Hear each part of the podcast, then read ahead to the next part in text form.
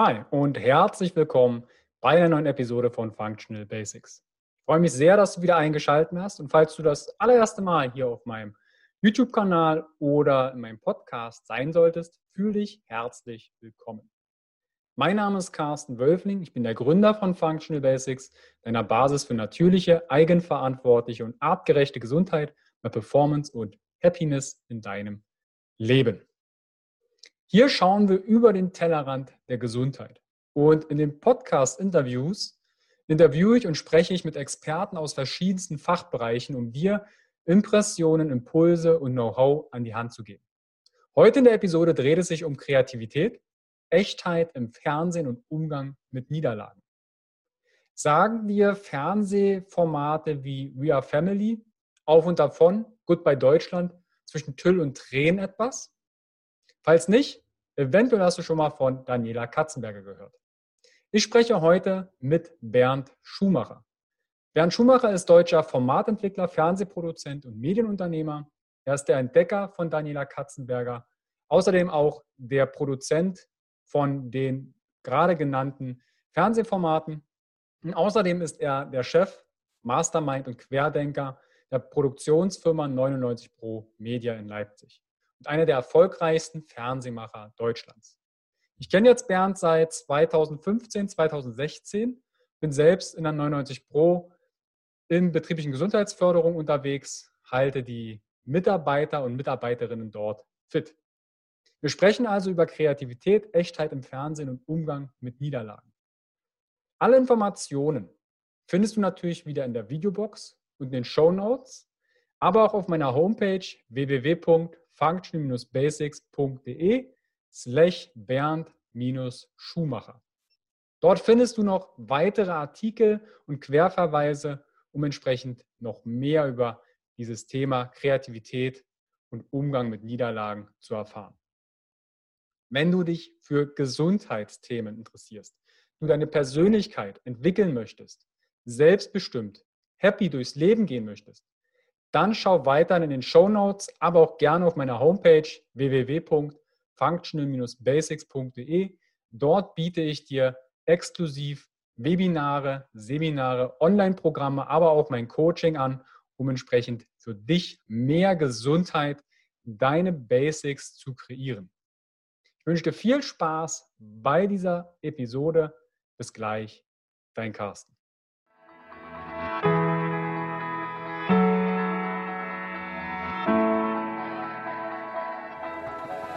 Herzlich willkommen bei dem Podcast von Functional Basics, deiner Basis für natürliche, artgerechte Gesundheit, mehr Lebensqualität, Happiness und Performance in deinem Leben. Gehe mit mir, Carsten Wölfling, Coach und Speaker, Gründer von Functional Basics und dem Health Meeting, dem Biotop für mehr Vitalität auf den Grund und schau mit über den Tellerrand der Gesundheit. Warum? Gesundheit ist für alle da.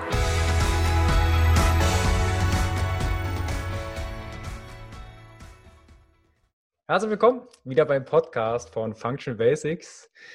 Ich sitze heute mit einer wahnsinnig inspirierenden und spannenden Person zusammen, Bernd Schumacher. Grüß dich, Bernd. Hallo, lieber Carsten. Wir haben uns ja jetzt schon eine ganze Zeit lang nicht mehr gesehen, aufgrund der aktuellen Situation. Wir haben Anfang April 2020. Aber wir sind uns doch schon des Öfteren über den Weg gelaufen und kennen uns auch schon, ich glaube, seit 2015, 2016. Doch ähm, eine längere Zeit. Ich habe dich am Anfang schon ein bisschen vorgestellt, so als Mastermind, Querdenker, Fernsehproduzent. Ich würde gerne heute diese inspirierende Geschichte einmal aufgreifen und würde dich bitten, kannst du dich den Zuschauern und den Zuhörern nochmal etwas detaillierter vorstellen, Wer bist du? Was machst du? Und gab es Schlüsselmomente, die dich zu dem machen, was du heute machst? Mhm. Ja, wer, wer bin ich? Ich bin Bernd Schumacher. Ich bin heute schon 59 Jahre alt und äh, habe mich mal entschieden, in dem Berufsfeld, in das ich zufällig hineingestolpert bin, selbstständig zu machen in Leipzig. Es musste auch Leipzig sein. Ich spule mal kurz zurück. Ich hab, ähm, bin eins von sechs Kindern. Wir haben eine ja, interessante Kindheit gehabt, wo nicht jedem so viel Aufmerksamkeit zuteil wird, wie, wie man sich das vielleicht wünscht und äh, wo, wo wir auch wirtschaftlich durchaus einfach, ähm, einfach strukturiert waren, also äh, in schlichten Verhältnissen, sage ich mal, aufgewachsen, mit wenig Kulturangeboten und so war ich schon früh gezwungen, sozusagen mir selber so mein Leben, meine Visionen zu bauen. Ich habe in der Schule eine Literaturzeitung rausgegeben. Ich war, ähm, habe die Schülerzeitung herausgegeben. Ähm, ich bin, äh, wollte, als ich in der 12. Klasse war, in die Politik, habe mich äh, zum Schülersprecher wählen lassen wollen, habe Programme entwickelt, die sich meine Familie vorher anhören musste und ähm, bin dann in einer großen Enttäuschung nicht äh, Präsident geworden, Sprecher, sondern irgendwie Dritter, konnte ich das gar nicht verstehen. Ähm, und dann hat sich äh, drei, vier Monate später herausgestellt, diese Wahl, ähm, dass diese ähm, Wahl gefälscht wurde. Ne? Da hatten sich einfach welche im Wahlbüro, die jemand anders sehen wollte, hingesetzt und nicht ausgefüllte Zettel ausgefüllt. Und das hatte auf unserer Schule aber gar keine Konsequenz. Ich dachte, das ist jetzt ein Skandal und da musste man etwas machen. Also ähm, es ging bei uns in der Familie zum Teil ein bisschen ruppig zu. Da war dieses Ungerechtigkeit, also das, das Gefühl äh, für Gerechtigkeit ähm, äh, zu sorgen und auch als Ältester schon sehr ausgeprägt. Und äh, als ich in der gesellschaftlichen Situation das so gemerkt habe, äh, dass das nicht aufgeht, hat das es noch verstärkt. Nur wie Politik funktioniert, äh, die zwei aus diesem Wahlbüro sind später tatsächlich in die Politik gegangen, wie Politik funktioniert. Ähm, da hatte ich so einen ersten Vorgeschmack. Ja. Und das hat mich dann künftig weniger stark interessiert. Ich habe dann Philosophie studiert, weil ich äh, mal dahinter kommen wollte, was kann denn im Kern, können die Spielregeln sein, die unser Zusammenleben ausmachen. Ja? Mhm. Zur großen Enttäuschung meiner Eltern, die beide Mediziner sind, weil das ja Philosoph kein richtiger Beruf ist, ähm, würde ich sagen, ja, das stimmt, Philosoph ist kein Beruf. ich bin dann äh, zur noch größeren Enttäuschung ich hatte parallel noch getanzt, äh, Ballett getanzt. Ich habe zunächst eine äh, klassische Ballettausbildung dann gemacht, also spät berufen. Ähm, bin krank geworden, bin ins Schaus in die Schauspielerausbildung gewechselt, habe in München Schauspiel studiert und bin dort mehr oder weniger zufällig oder auch, weil die äh, Finanzen irgendwann dann ausgegangen sind, äh, ins äh, Sprecher- und Synchronbusiness gewechselt, ähm, weil als junger Schauspieler hast du in freien Theaterproduktionen. Wir hatten damals zwar noch D-Mark-Zeit, 30 äh, Mark für die Probe, weiß ich noch, und 60 Mark am Abend. Ne? Und wenn da nur sechsmal aufgeführt wurde im Monat, kann sich jeder ausrechnen, dass das schlecht hinten rauslangt. Ähm, mit Synchron war das schon besser. Mhm. Und über das Synchron bin ich zum Nachrichtensprechen gekommen. Bin äh, in einen weiteren Nachrichtensprecherjob, hatte ich mich beworben. Das war aber ein Redakteur und da habe ich mich dank meiner schauspielerischen Fähigkeiten hineingeblöfft habe sofort gesagt, als ich es verstanden habe, klar, bin ich Redakteur. bin dann äh, ins Team von Helmut Marquardt gekommen, das ist der spätere Fokus-Herausgeber bei Radio Belcanto, habe ein Jahr Radio gemacht, bin übers Radio zu Tele5 gekommen, den, den frühen äh, Privatsender, die, den Start von Pro7 miterlebt, äh, über die Pro7 Nachrichten ähm, habe ich eigentlich ohne die spezifische journalistische Ausbildung, also geprägt von meiner Neugier, von meinem, ja, was ich schon gesagt habe, Gerechtigkeitssinn, ähm, auch von meiner Sorgfalt und so Wahrheitsliebe, äh, fand, fand ich mich in den Nachrichten wunderbar aufgehoben.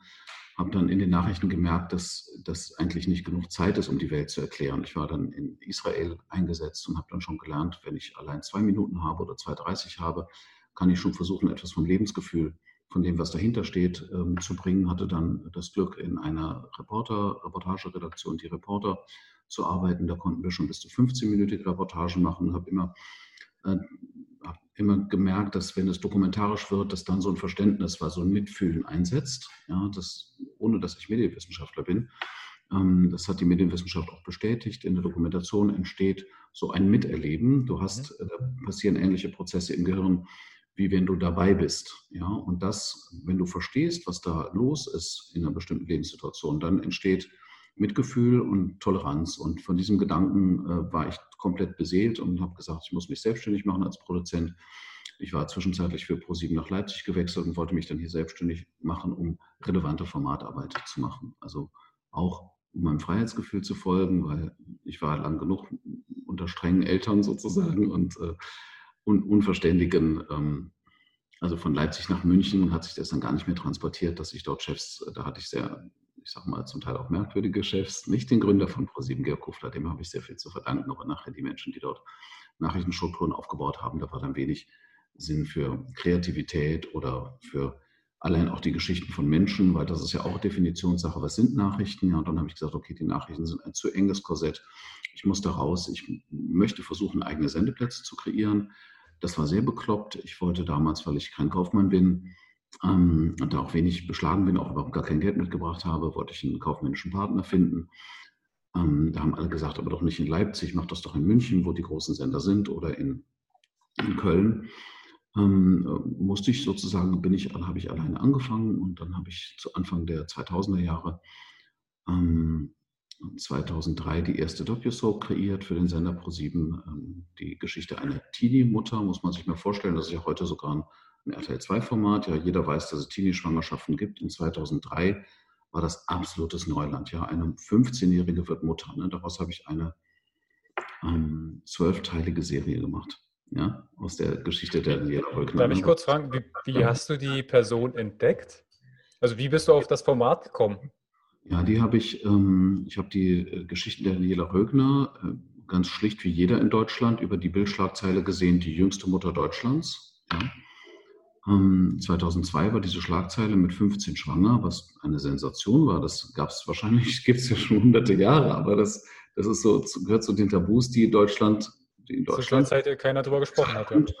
Ne, eben wegversteckt gehörten. Ja, da hat man nicht drüber gesprochen. Unfein. Ja, und äh, das sind sowieso die Bereiche, wo es für uns als, als Medienschaffende interessant wird, ja, so Tabubereiche. Ne? Das war also hochinteressant. Dann habe ich die Familie angerufen und die Familie hatte gerade eben mit der Bildzeitung ein Jahr Exklusivität vereinbart, ja, dass ich also nicht unmittelbar mit der Geburt starten konnte. Und dann habe ich der äh, Frau Rückner damals gesagt, ähm, so spontan, als unbedarfter Macher, ähm, wenn Sie, das sind dann eben so Sachen, die dir einfallen oder nicht. Ne? Habe ich gesagt, okay, ein Jahr, das ist doch aushaltbar. Ne? Also Sie interessieren mich ja für länger. Ja? Damals habe ich noch so drei, vier Minuten gemacht im Wesentlichen. Ne? Keine, keine Langzeitdokumentation. Ne? Aber habe ich eben einfach mal gesagt, ähm, dann rufen Sie mich doch in einem Jahr wieder an. Ne? Und dann, ich weiß es noch heute, da sitze ich da in meinem Büroplatz an demselben und da ruft es dann morgen um neun an, Raumausstattung Rögner. Ja, Herr Schumacher, Sie werden sich nicht an mich erinnern. Ich ich sage, es ist wie gestern, ja. Ich weiß, wer Sie sind. Ne? Es geht doch um Ihre Tochter Daniela, ja. Ja, jetzt hat die Bild, würde dann nochmal verlängern, aber ich würde sie auch gern kennenlernen. Dann habe ich die Familie kennengelernt und habe mit denen zehn Minuten produziert. So ins Nichts, das muss man sich eben wagen als, als Entwickler, ja, auch Geld auszugeben ohne Auftrag, weil wenn du dich den ersten Auftrag holst, besteht auch die Chance, dass dein Auftraggeber sich die Geschichte selbst, also anders produziert mit Eigenmitteln und so weiter. Du musst also immer ins Risiko gehen wichtig, wichtig, wichtig, wichtig. Ja. So Teil, Teil der, der, der Geschichte hier. Und dann haben wir zehn Minuten produziert und äh, ProSieben fand das also äußerst spannend. Hat im ersten äh, Schritt haben wir für ein damals, damals ein Mittagsmagazin äh, fünfmal zehn Minuten mit der Familie produziert. Das hat wunderbar funktioniert. Und dann haben sie uns in die Access Primetime 18 Uhr gehoben und da haben wir zwölf Sendungen gemacht. Das war so der erste große Schlag, äh, die erste Docu-Soap überhaupt des Senders Pro7. Also zum ersten Mal hat er um 18 Uhr ähm, sozusagen eine große Geschichte aus der realen Welt stattgefunden, was man damals noch gar nicht Docu-Soap so wirklich genannt hat, eigentlich Reportagereihe. Ne? Mhm. Heute würde man sagen Docu-Soap. Wo ist da der Unterschied? Äh, siehst du einen Unterschied zwischen Reportage und Doku-Soap? Ja, eine, eine Docu-Soap lebt sozusagen von den Figuren, mhm. ne?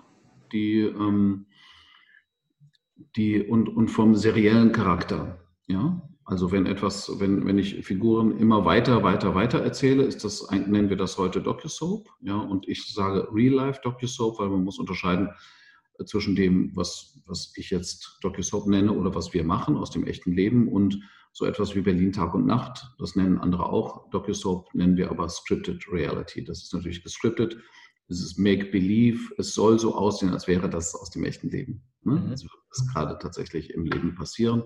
In Wahrheit sind das natürlich gespielte Szenen, lebt auch davon, dass der junge Menschen davon ausgehen, dass das das Leben ist. Mhm. Also es ist so ein, ein, ein, zum Teil eine fakige Veranstaltung.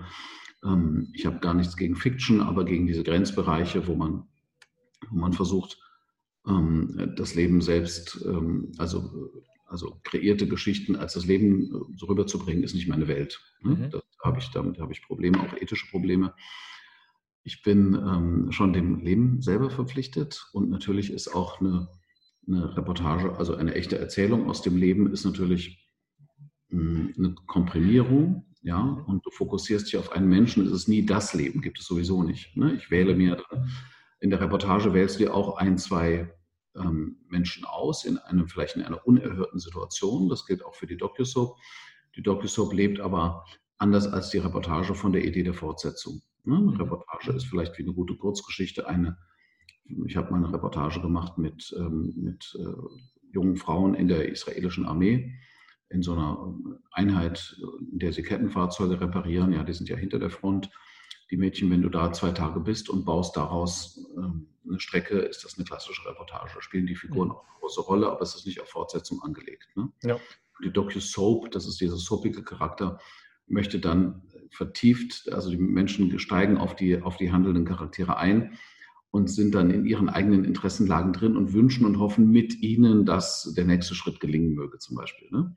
Mhm. Oder sich der Konflikt auflöst und über diesen Empathiegedanken freust du dich, Wiedersehen macht Freude. Also Dr. Soap lebt von diesem Kernsatz, ja. ja. Interessiert es dich ganz besonders. Das ist wie in der Firma bei einer Kollegin, wenn du mit der sprichst und hörst, dass der Freund einen Heiratsantrag gemacht hat, ja, und wenn du, wenn je mehr sie von sich erzählt, desto stärker interessiert es dich dann auch, wie dann vielleicht ihr Brautkleid aussieht oder ihre Hochzeit sein wird, ne? Und mhm. ob es ihr mit dem Mann auch gut geht und so, ne? Da bist du dann drin sozusagen, ja. Das durch Öffnung der, der Seele ähm, entsteht die Empathie, die Verbindung und auch das Interesse. In dem mhm. Moment interessiere ich mich erst für den anderen. Ne? Und jetzt kommen wir auch schon zu den, zu den Ingredienzien dieser, dieser Fernseharbeit in der Tiefe. Es geht um Verletzlichkeit. Je persönlicher ich etwas erfahren darf von dem, meinem Gegenüber sozusagen, von, dem, von der Person, die ich miterlebe, ähm, je persönlicher es wird, desto stärker ähm, wird mich nachher interessieren, was aus der Person wird. Ja? Mhm. Oder gegenteilige Geschichte, ich bin selber nicht offen, mir mein, meine eigenen Gefühle nicht bewusst, ich lehne das dann vielleicht ab. Ja, diese Heulsuse, diese, ne? und interessiert es mich aber trotzdem irgendwie. Mhm. Indem ich mehr erfahre, bin ich fasziniert, es interessiert mich, äh, auch wenn es äh, ein Protagonist meines Lebens ist, also wo ich mich selber wiederfinde, sehe, oder ein Antagonist. Ne? Also als wir mit Daniela Katzenberger entwickelt haben, war sie für viele auch ein Hassobjekt. Ja, also sie haben sie abgelehnt, aber geguckt. Ja. Lass mal ganz kurz, bevor wir äh, zu Daniela Katzenberger kommen, auch wie du sie entdeckt hast. Du hast vorhin etwas erwähnt, dass äh, Tabuthemen, 2003 Tabuthema, 15-jährige Mädchen wird äh, schwanger. Erstens, was sind Tabuthemen? Wie hat sich das gegebenenfalls über die Jahre, die du mit beobachtest, verändert? Weil jetzt hat man ja das Gefühl, okay, mit 15, da werden die Leute erst schwanger. Genau. was sind die, was waren Ach, damals schwanger, genau. Was das noch nicht dein zweites Kind? Ähm, was, ist, äh, was war damals Tabuthema 2003 und was würdest du mhm. aus der heutigen Sicht als Tabuthemen noch deklarieren? Mhm. Ja, sehr interessant. Also was äh, mit Tabuthema meine ich jetzt in unserem Bereich nicht Themen, die jetzt ganz unbekannt sind, aber Themen, die nicht medial geteilt werden. Mhm. So, und damals, wir sind in einer Zeit weit vor Facebook, Instagram, Social Media, wo irgendjemand sich einfach teilen konnte. Ne, das mhm. kann man sich heute gar nicht mehr vorstellen für deine wahrscheinlich hauptsächlich ja jugendlichen Zuhörer. Mhm. Es konnte jetzt eine Familie gar nicht teilen, so geht es mir. Ja? Also wer da in der Familie mit Gewalt aufwächst oder mit schlechten Erfahrungen, kann sich nicht teilen. Man kann sich dann jemandem anvertrauen aus der Nachbarschaft vielleicht. Ne? Man kann es aber in eine ungerechte Situation nicht öffentlich machen. Was wir 2005 gemacht haben, das war eine Revolution, haben wir, habe ich gepitcht, da bin ich 2003, habe ich das nach der Teenie-Mama schon vorgeschlagen, habe ich gesagt, lasst uns Familienalltag ins Fernsehen bringen, eine Serie daraus. Ne? Ich bin schallend ausgelacht worden in der ProSieben-Chefredaktion, ja. Ähm, von einem Kollegen, der gesagt hat, ja, ich bin auch Familienvater, weiß er, ist ein super interessantes Thema, auch nicht fürs Fernsehen. Ja. 2005 haben wir täglich, täglich um 14 Uhr We Are Family produziert und haben immer eine halbe Stunde in einen Familienalltag reingeschaut. Nicht einfach so reingeschaut, Kamera laufen lassen live, sondern haben die Familie über drei, vier Tage in ihrem Leben, vielleicht auch wesentliche Tage, ähm, produziert, haben versucht, ihr Kernproblem, ihr Kernkonflikt und vor allen Dingen aber offen zu legen, was diese Familie im Innersten zusammenhält. Mhm. Das war so der Ansatz. Und wir waren sprunghaft, da waren vorher 10 Prozent, wurden da gemessen auf dem Sendeplatz und sprunghaft auf durchschnittlich 18 gekommen, in der Spitze bis zu 25 Prozent des damaligen Senders weit Nummer 3. Ja, der hatte im Durchschnitt so Quoten von ja eben 10 und nicht 25. Ne? Das waren ungeheure Werte.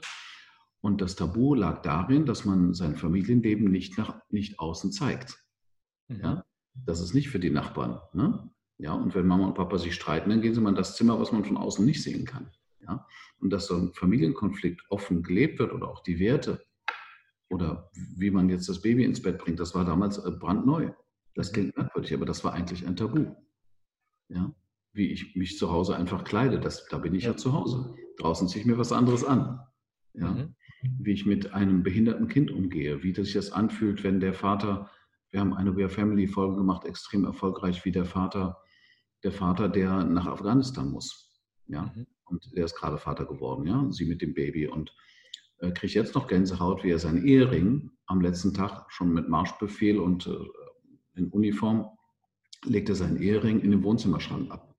Haben wir dadurch erfahren, durch diese Familiengeschichte, was in den Nachrichten gar nicht transportiert wurde, dass die Soldaten in Afghanistan keine Eheringe tragen. Warum? Weil sie mit Eheringen die besseren Geiseln sind. Mhm. Besser erpressbar, wertvoller für die Gesellschaft zum Rückkauf. Ja. Mhm. Und so hat sich sogar gesellschaftliche Gesellschaftspolitik in, dieses, in diesem Format abbilden lassen, unabhängig von den wichtigen familiären Fragen, häusliche Gewalt, Patchwork. Ja, das hat man so noch gar nicht gesehen. Mhm. Das war, da gab es diese WDR-Reihe Menschen hautnah nur in Ansätzen und so persönlich wurde einfach noch nicht erzählt. Mhm. Ja, und das das Tabu lag gar nicht darin. Natürlich weiß jeder, dass es Familienleben gibt. Ne? Das ist auch kein Tabu, das zu erzählen. Ich habe, ich komme aus einer Familie, aha. Aber dass du einfach dabei sein kannst und dass die Familie dann so ist, wie sie ist, ist ja normalerweise nicht, wenn du zu Besuch kommst. Ist sie auch nicht 100% genauso, wenn ein Kamerateam dabei ist. Aber wir haben natürlich Familien gesucht, wo wir eine hohe, hohe Authentizität gespürt haben, also hohe Bereitschaft, sich so zu zeigen, wie man ist. Und das verliert sich dann eh, wenn das Kamerateam, sind ja wie Freunde, wenn das dann länger da ist über Tage, wird es immer ehrlicher. Und auch, auch die erste, würde ich sagen, die erste Hartz-IV-Dokumentation haben wir darüber erzählt, ne? mit, mit Silvana aus Leipzig, wo er sogar, der, der Mann sogar eine, eine halbe Stelle als Hausmeister hatte, schlecht bezahlt oder sogar eine Dreiviertelstelle, aber es war so schlecht bezahlt, dass sie Zuschuss gekriegt hatten. Von Hartz IV lebte mit ihren zwei Kindern, lebten die hier. Und da haben wir, glaube ich, dieses Thema überhaupt zum ersten Mal so angerissen, weil es gab gar kein Armutsformat. Und ich sehe sie noch vor dem Kühlschrank stehen und wir haben eben auch erfunden, wie man das erzählen kann. Ja, die hat ja gar nicht geknatscht und hat gar nicht geweint, aber ich weiß noch, als ich mit Julia gesprochen habe, wenn sie einkauft, dann fragt sie beim Einräumen, äh, Einräumen des Kühlschranks auch mal, was sie sich leisten möchte, wenn es denn gehen würde. Ne? Und das war so ein berührender Moment, weil sie hat gemeint, beim Einräumen des Kühlschranks steht diese mächtige Frau da vor uns und sagt, ja, so ein Krabbensalat. So ein Kram, das, das, das sind immer so ganz kleine Portionen. Ne? Also würde sie sich gerne mal leisten, hat sie sich die ganzen Jahre verweigert, das zu kaufen. Ne? Und das, das ist Hartz IV. Mhm. Ja.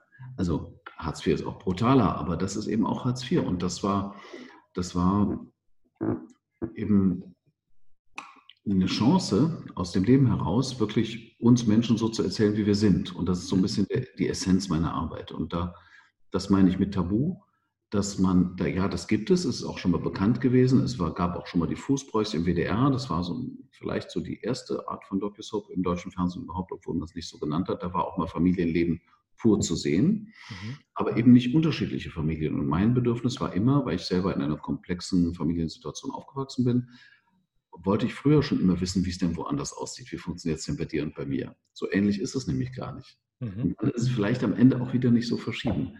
Aber es war total beliebtes Programm, weil natürlich Jugendliche, insbesondere Teenager und junge Familien waren da drin, um zu gucken, wie lösen eigentlich andere diesen Konflikt. Und nicht so belehrend wie die Super Nanny, sondern einfach mal, ich darf da mal reinschauen. Mhm. Ja, wenn das Kind so viel schreit und wie macht sie das denn, die Mutter? Ne? Das, war, das sind so ganz wertvolle Beiträge. Und dann habe ich eben auch, deshalb bin ich ja in, diesen, in dieses Feld äh, reingegangen, ja, Fernsehproduktion und ähm, Journalismus überhaupt, weil ich ja beitragen möchte. Ich möchte ja etwas zu unserem Selbstverständnis dazu tun. Das hat ja auch einen gewissen erstmal Sensibilisierungseffekt. Ne? Ich sehe etwas, okay, nehmen wir mal das Thema häusliche Gewalt, etwas, worüber man jetzt nicht beim Weihnachtsessen spricht, aber jetzt sehe ich im Fernsehen, ah, da gibt, da gibt es noch jemanden. Ich dachte immer, ich bin der Einzige, den es so geht. Mhm. Was vielleicht dann auch vielleicht den Mut macht, okay, jetzt muss ich mal da raus, jetzt spreche ich meinen Nachbarn an, hier, mein Partner, meine Partnerin, das funktioniert nicht oder Kinder oder ähnliches. Diese mhm. Sensibilisierungsarbeit. Wenn wir jetzt in die heutige Zeit springen, was sind denn aus deiner Sicht heutige Tabuthemen, wo, man, wo wir uns noch schwer tun, das öffentlich zu machen? Vielleicht sogar im Social Media. Ähm, ja, Social Media ist ein super Beispiel. Äh, die amerikanischen Konzerne erlauben ja eins nicht, das ist Sexualität. Ne? Mhm. Wir haben ein, also es ist auch, es gibt keine Docu-Soap, ob das Prominente sind wie die Geissens oder, oder andere. Es sind alles Macht vor der Schlafzimmertür halt sozusagen. Mhm. Ja? Was gibt es zum Thema Sexualität? Da gibt es äh, Nackt-Dating bei RTL 2. Ja, da stehen Menschen von oben bis unten nackt äh, in, in so Boxen und werden okay. beguckt. Ja, das ist ja nun wirklich verkrampfter. Das ist ja nicht unser Leben. Ja, das ist ja total äh, verkrampft, eine Ausstellung des Körpers. Ja, mhm. Adam und Eva, dieses Pseudo-Promi-Format auf der Insel. Ja, Nackte begegnen sich. Ähm, die, die Menschen klicken da schon sehr stark rein, hat schon ein sehr starkes Bedürfnis, aber es gibt trotzdem ist das etwas, wo, wo Menschen Glaube natürlich so wahnsinnig viel Glück, aber auch sehr viel Unglück erleben, ja, oder, oder Unzufriedenheit in diesem Bereich. Aber er ist nicht offen erzählt. Ja, und da spielen, äh, also sagen wir mal so, es gibt so bestimmte schöne Körper begegnen sich, sagen wir in Love Island, ja, ja, das, das gibt es. Mhm. Ähm, es gibt Dating-Shows, die leben von diesem Tabu, ja, weil da freut man sich eben, da, oh, da passiert tatsächlich, die schlafen jetzt zusammen, wow, ich sehe es nicht so ganz genau, aber ich, ich sehe es ja irgendwie doch. Ähm, damit wird sehr, aber im Sinne von Show und im Sinne von Fokussierung gearbeitet, nicht im Sinne von, wir legen das offen, wir zeigen, wie das sein kann und äh, wie das wirklich ist. Und ähm, das äh, muss vielleicht auch nicht sein, ja, vielleicht geht es auch darum, Tabus zu bewahren. Mhm. Ähm, aber das ist offensichtlich ein Tabu und da reizt es einen natürlich darüber nachzudenken, wie könnte man das, ähm, wie könnte man das knacken, wie könnte man das lösen, wie kann das selbstverständlicher werden, weil ich grundsätzlich, ähm, wenn ich mehr wahrnehmen darf, auch bei anderen Menschen, wie, wie Dinge funktionieren können, äh, hat das schon einen hohen Lerneffekt. Ja, ich fühle mich etwas wohler, stärker aufgehoben in der Welt. Also das ist ein äh, klares Tabu. Es gibt ein ganz aktuelles Tabu natürlich.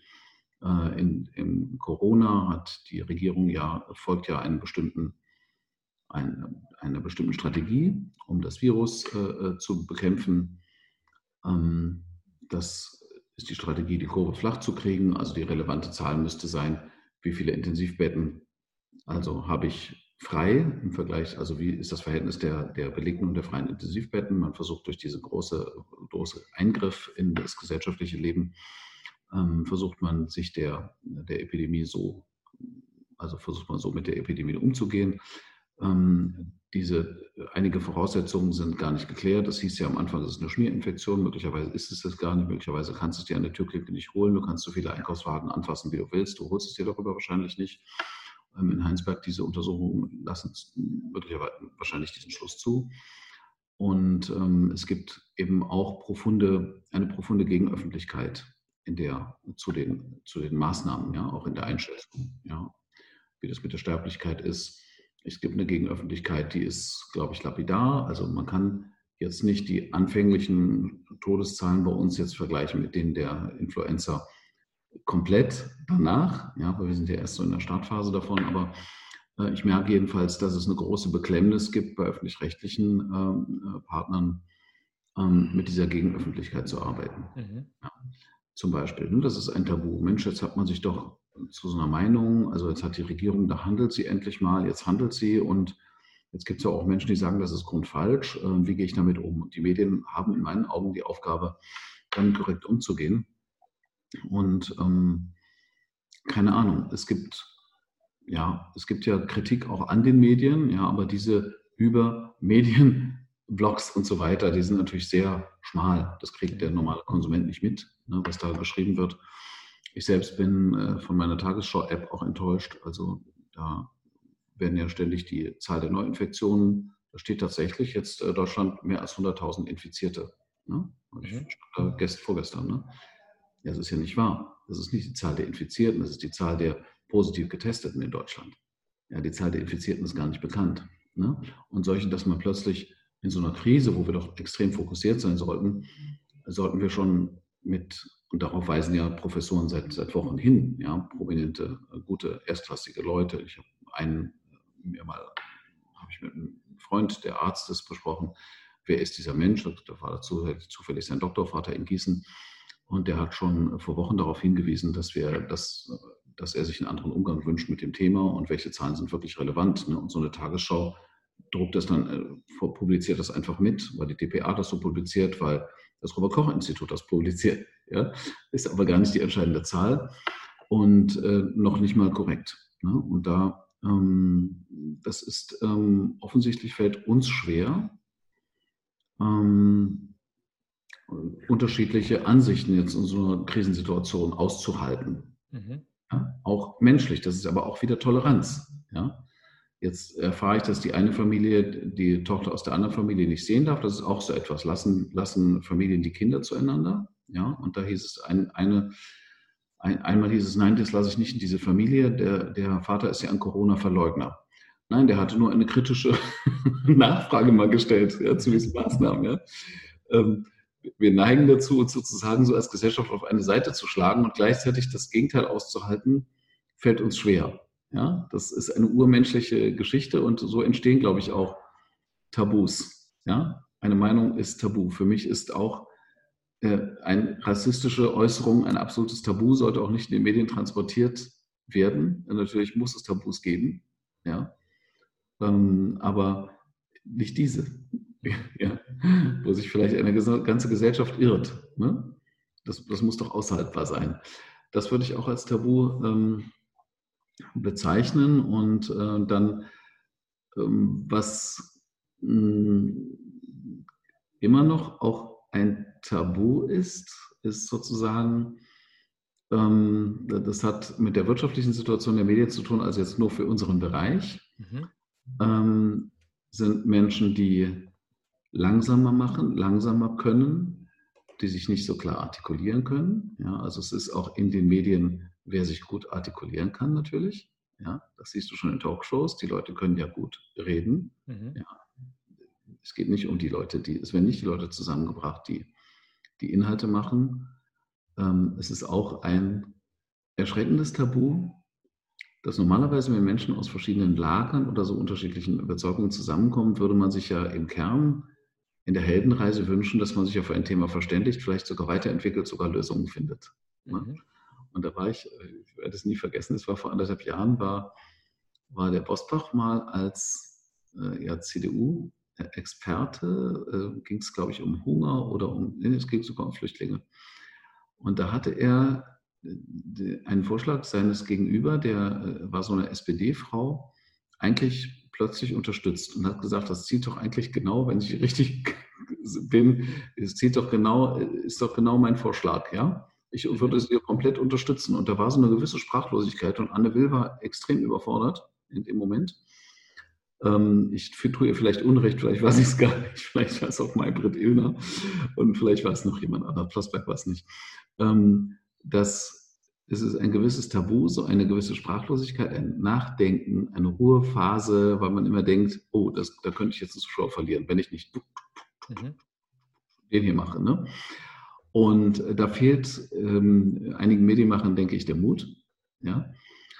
weil wir können schon mit leiser erzählten Geschichten auch Menschen erreichen. Ja? Wir haben ja, weil das auch ein offensichtliches Tabu ist, haben wir vor zwei Jahren schon kleine Helden angefangen. Das sind äh, Kinder in Lebenssituationen in bedrohlichen Lebenssituationen, die zwischen Leben und Tod schweben, durch schwere Krankheiten laufen müssen oder mit großen Handicaps leben. Ja, es gibt einfach, weil ich glaube, dass die Massenmedien, gerade ARD und ZDF, in diesen sehr wirksamen Rosamunde Pilcher Publikationen und so weiter, ja, ist, wenn du immer, das Familienbild ist immer geprägt von gesunden Familien. Ja, es gibt mhm. sehr viel mehr Menschen, die mit Menschen, ja, deren Kinder, ja, Trisomie 21 oder auch ähm, Nervenkrankheiten, es gibt sehr viele ähm, Kinder, jugendliche Menschen, die sich nicht bewegen können. Ja?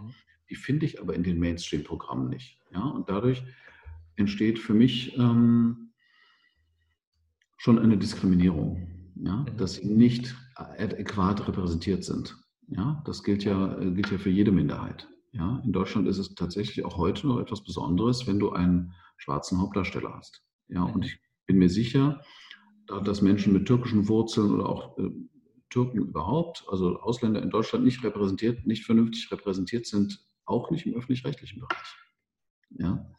Weil sie nicht auf die zwölf, weil sie nicht gut reden können, weil sie hahaha nicht haben, ja, vielleicht, was, was man im Mainstream als Unterhaltung, das ist ja auch, äh, was du in, in den Medien anbietest, ist ja auch immer eine Verabredung mit dem Zuschauer. Er erwartet ja im Grunde das, was er so kennt. Aber er will ja trotzdem überrascht werden. Und ähm, ich glaube, wir müssen uns viel mehr trauen und wir sind auch verantwortlich dafür, uns mehr zu trauen, ja, mehr zu zeigen, mehr Verständnis zu erwecken und ähm, nicht und diese Tabus nicht stillschweigend zu akzeptieren. Ja, es gibt auch Kinder in, unseren, in unserer Serie, die nach Worten suchen, ringen, langsam sprechen. Ja, und wir haben aber die Erfahrung gemacht, dass Zuschauer das aushalten. Ja, es sind nicht bei RTL 2 hat es nicht die Wucht wie die Geistens, aber es ist ein ganz wesentlicher Beitrag, um ein menschliches Medium zu kreieren. Also es ist tatsächlich RTL 2, wo sich jeder wundert, warum wollte ich gern zu RTL 2 damit? Warum haben wir das dort entwickelt? Nicht nur haben wir dort einen ehrlichen Programmmacher, dem, dem der Mensch wirklich am Herzen liegt, der Tom Ziesler, der bei ProSieben früher Galileo aufgebaut hat und so weiter, sondern wir haben auch, ähm, und die Conny Bayer, die das ähm, auch als Programmverantwortliche entwickelt, die sehen schon diese Notwendigkeit, trauen sich das und dann braucht es natürlich eine gewisse Flughöhe an Quote, damit ein Sender, ein Privatsender das machen kann. Das ist da aber passiert. Mhm. Auch bei viel leiseren Tönen. Und das ist aber immer noch ein Tabu. Ja, ich habe in der Talkshow noch keinen gesehen, der Schwierigkeiten hat, sich zu artikulieren. Mhm. Vielleicht wäre er aber der bessere Wissenschaftler und man sollte ihm diese Zeit einräumen. Da sehe ich immer noch Tabus. Das war ja deine Frage. Ja, zumindest, wenn man jemanden so in äh, eine Talkshow lässt, kommt das dann oftmals rüber, auch wenn er sich schlecht artikulieren kann, aber vielleicht den geistigen, äh, intellektuellen Dingen nachgehen kann, genau hier dann diesen Personen zu denunzieren und sagen, okay, der, der, hat dann den Lacher auf seiner Seite, okay, der findet die Worte nicht gerade. Das ist ja vielleicht genau das, was du auch sagst. Man guckt sich die Zuschauer an und was möchten die Zuschauer sehen? Okay, äh, keine Minderheiten, keine verletzbaren Geschichten, aber du gehst ja genau in den anderen Weg, du sagst, okay, ich zeige den Leuten, wie das Leben tatsächlich ist. Und Auch wenn dann manche ausschalten. Das ist mein Anspruch, das ist mein Anspruch. Ich, ich, das ist einfach mein Anspruch. Ja. ja. Und ähm, was ich habe ein riesiges Glück, dass ich sehr viel Menschlichkeit zeigen kann in den zwei Formatgefäßen, die wir entwickelt haben. Wir haben bei Goodbye Deutschland also Good Deutschland übernommen, sozusagen. Wir sind dort reingegangen in eine laufende Produktion. Wir haben das komplett verändert, dieses Format.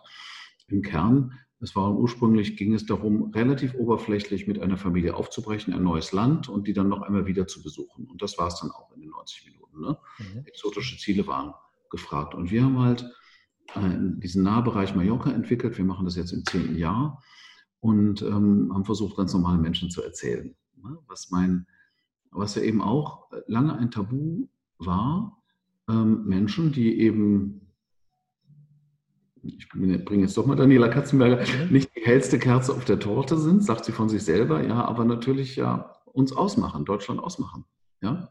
So, warum haben die keine Fläche im Fernsehen? Ja, das kann eben die DocuSoap. Ja? Mhm. Charakteren, Menschen, Menschen eine Fläche zu geben, also und dem Zuschauer damit klarzumachen, guck mal, das ist Deutschland. Das sind wir und sich auch selber zu orientieren. Da stehe ich. Ja, guck mal, die ist ja viel freier im Wort. Bei Daniela war es dieses authentische, frische weg von der, frisch von der Leber weg, ja, was die Leute fasziniert haben. Aber da musst du erstmal einen Partner finden. Das hatte ich mit Vox, hatte ich einen ganzen Tür, Türspalt breit auf, ja. Äh, hatten wir die Chance, im Rahmen von Gruppe Deutschland diese Daniela Katzenberger auch zu entwickeln, zu erzählen. Ne? Äh, ja. Kannst du kurz darauf eingehen, wie, wie findest du solche Menschen? Also wie findest du, wo, du, wo merkst du, ah, das ist es, klingt jetzt vielleicht für den einen oder anderen hart, das ist lohnenswert, über die Person zu sprechen und daraus ein Format zu machen. Was, was geht da in dir vor? Genau, der, der Ausgangspunkt ist natürlich, Also ich weiß genau, was ich brauche. Ich brauche jemanden, der sich so zeigt, wie er ist. Ne? Um, mhm. so, damit, Zuschauer kann ich nicht auf einen Menschen einsteigen, auf einen Charakter, der sich nicht zeigt. So sind Filme geschrieben. Ja, du nimmst teil an den tiefen inneren Konflikten eines Menschen. In der Docu-Soap brauchst du natürlich Menschen, die von sich aus die, die Begabung haben, überhaupt sich so zu zeigen, wie sie sind. Ja, nicht dauernd sich selbst und anderen was vorzumachen. Das ist langweilig, ermüdend, macht Kopfschmerzen. Und in, du, musst, du spürst es sofort, wenn jemand anfängt zu sprechen, spürst du, okay, diesem Menschen folge ich gerne. Ja, mhm. das war mit Daniela auch so. Wir haben damals ein, äh, vor Gut bei Deutschland noch ein Format produziert, auf und davon. Und sie hatte sich beworben ähm, für äh, ein Casting für die Restaurantkette Hooters. Hooters mhm. ist ein äh, Restaurant, wo Frauen in knappen, knapper Bekleidung äh, auf Rollschuhen servieren in Amerika. Und in Frankfurt gibt es auch eine Filiale. Und dafür konnte man sich beworben mit der Aussicht, das war 2008, dann nach Amerika zu gehen ähm, und dort auch zu bedienen. Und da war dann wieder im Casting.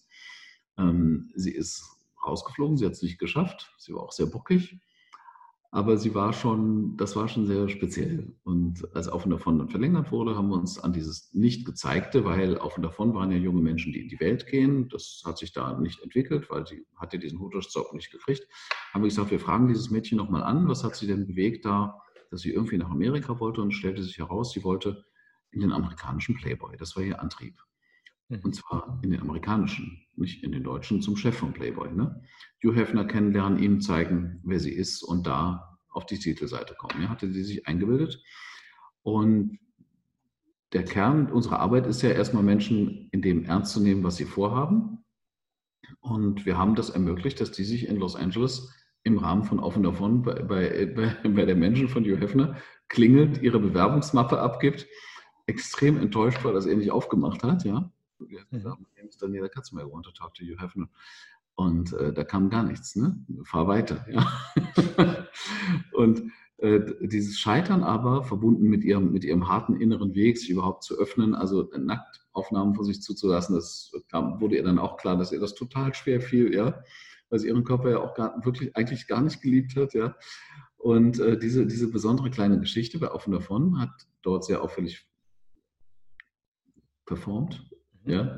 Wenn ein Format, was schon mit einer 8% sehr gut ist, wenn ein, ein Wert dann äh, Zuschauerbeteiligung unter 50 Jahre ist meistens so der Referenzwert, über 10% hat das erreicht, wurde dann in Gut bei Deutschland wiederholt. Und dieses Format, was relativ am Boden lag damals, hat sich erholt über diese Daniela Katzenberg-Geschichte, hatte plötzlich dort eine, eine, Quote von annähernd 8% wieder in der Primetime, sehr wichtig. Und Fernsehen ist ja dann ganz einfach, technisch gesehen, wenn etwas sehr gut funktioniert, sagt der Sender, gib mir mehr davon. Ne? Mhm gibt es mehr Geschichten mit Daniela Katzenberger. Und dann haben wir, war sie tatsächlich über das Shooting, was sie in, in, äh, für, für diesen Playboy, äh, für diese Playboy-Bewerbung gemacht hat, hatte sie die Chance, noch ein Model-Shooting, weil sie ist ja eine schöne Frau, ein, äh, ein Model-Shooting zu bekommen, ein Bikini-Shooting in Miami. Dann sind wir wieder geflogen. Es war wieder fantastisch und sie hatte eben so eine ureigene Art. Wenn Daniela auf die Wirklichkeit trifft, dann passiert was, ja, da explodiert was. Ja, sie hat dort tatsächlich dann die Hälfte der Kollektion oder Teil der Kollektion abgelehnt anzuziehen. Warum? Begründung, das sieht scheiße an mir aus, das, das ziehe ich nicht an. Ja? Und dass der Regisseur ein bisschen ausgerastet hat, gesagt, kann diesem Mädchen mal jemand erklären, was der Job eines Models ist? War dann jeder egal. Ja, die hat sich ja durchgesetzt. Ja, und das ist natürlich extrem unterhaltsam. Ja, da spürst du den Menschen, der nicht angepasst ist, ja, der irgendwie nicht komplett sozialisiert ist, ja. Ähm, auch nicht in dem Sinne, da muss ich mich doch zurückhalten, darüber sollte ich doch nicht sprechen oder so sollte ich es nicht sagen, sondern sie hat eben diese freche Schnauze und es hat etwas Zwingendes. Ja? Mhm. Auch die Hälfte der Menschen haben sie abgelehnt, aber viele fanden sie gut. Ja? Und sie hat laut geträumt. Und meine Aufgabe war dann lediglich, ihr zuzuhören. Wir haben ihr ermöglicht, die ja, bei, Daniela stand bei ihrer Mutter Iris hinter der Theke, schlecht bezahlt, sieben Tage mit Trinkgeldausschnitt ausgestattet, um noch ein bisschen Geld für sich äh, zu holen, ja, äh, bei den ah. Menschen, die sich dort zunehmend in ihres Kneipe betrunken haben ähm, oder auch gefeiert haben, um Gottes Willen, ja, ich habe nichts dagegen, dass jemand nach der Arbeit sein Bierchen äh, zischt. Aber Danielas Perspektive war ja null. Ne? Gelernte Kosmetikerin null. Und dann habe ich über den Martin Kostlik, den ich aus Leipzig kannte, ihr die Möglichkeit eröffnet, auf Mallorca ein Lokal zu machen mit dem Martin zusammen, ohne dass ich sie wirtschaftlich an, die, an den Abgrund gestellt habe. Also ich habe mit Martin gemeinsam die, äh, eine SL gegründet Und Daniela hat ihren Namen gegeben und äh, natürlich war präsent und hat das mit aufgebaut und eröffnet und hat tatsächlich dort äh, Geld verdient und hat sich ja wirklich brutal entwickelt. Ja, die Menschen haben sie geliebt. Sie hat dann Werbeaufträge bekommen und wir haben dann immer weiter nur begleitet. Ja, und der Ausgangspunkt war aber dieser Mensch, der sich so authentisch zeigen kann. Sie ist heute noch, lebt sie davon, sich zu zeigen. Ne? Sie hat, ich glaube, zwei Millionen Follower bei Instagram. Und äh, wenn sie was postet, hat sie ein Monatsgehalt. Ja, also ja. das ist eine richtige Erfolgsgeschichte auf ihrer Seite auch geworden. Und Ausgangspunkt war, war schon mein Wunsch, diese, dieses originäre, diesen originären Mensch, damals, ja, was man, was böse Menschen Unterschicht nennen, ja, also aus der, aus einfachsten Verhältnissen, sage ich mal, so möchte ich das gerne sagen, habe ich auch kein Problem, dieses Wort einfachste Verhältnisse zu nennen, äh, weil da, ich komme selber aus einfachsten Verhältnissen. Wenn du in den 60er Jahren als, als Kind, als eins von sechs Kindern aufwächst, dann kannst du dir vorstellen, wie viel, ähm, äh, wie gut die Situation wirtschaftlich war. Ähm, und das, das, dieses normale Leben zu zeigen, ja, ist mein Anspruch. Und da, das hat sich für Daniela sozusagen tatsächlich in seine Art Prominenz äh, mhm. entwickelt. Ne? Und diese, diesen Aufstieg diese, äh, ist eine, dann wieder eine Aschenputtel-Geschichte, die ich nicht machen kann, der ich, die ich nur begleiten kann sozusagen. Ne? Weil es hieß dann, ich bin der Miezenmacher.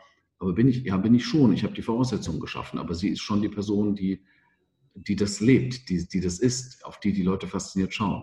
Ja, du hast quasi, ähm, das ist ja das so die Quintessenz, was ich so raushöre, dass du das Leben zeigst. Und du hast quasi Daniela ihr Leben der, der Gesellschaft präsentiert. Und das ist genau das, was ich halt auch so faszinierend finde an deiner Arbeit, dass, die, dass du genau das zeigst, was nicht gesellschaftliche Norm ist. Mal abseits, mal, genau. okay, ich möchte jetzt den Politiker sehen, ich möchte das Wort sehen, ich möchte am Ende lachen und ich möchte das. Dass du daran gesagt hast, okay, so ist aber nicht immer die Realität. Und das zeige ich dir. Genau, also was, was meine, was ein großes Tabu ist offensichtlich so das ganz ehrliche Wort. Ja, mhm. so das ganz ehrliche Wort, was du, was du da siehst. Und das hat auch eine große Berechtigung, ja, auch in der Demokratie. Menschen einfach quatschen, sprechen zu lassen. Ja.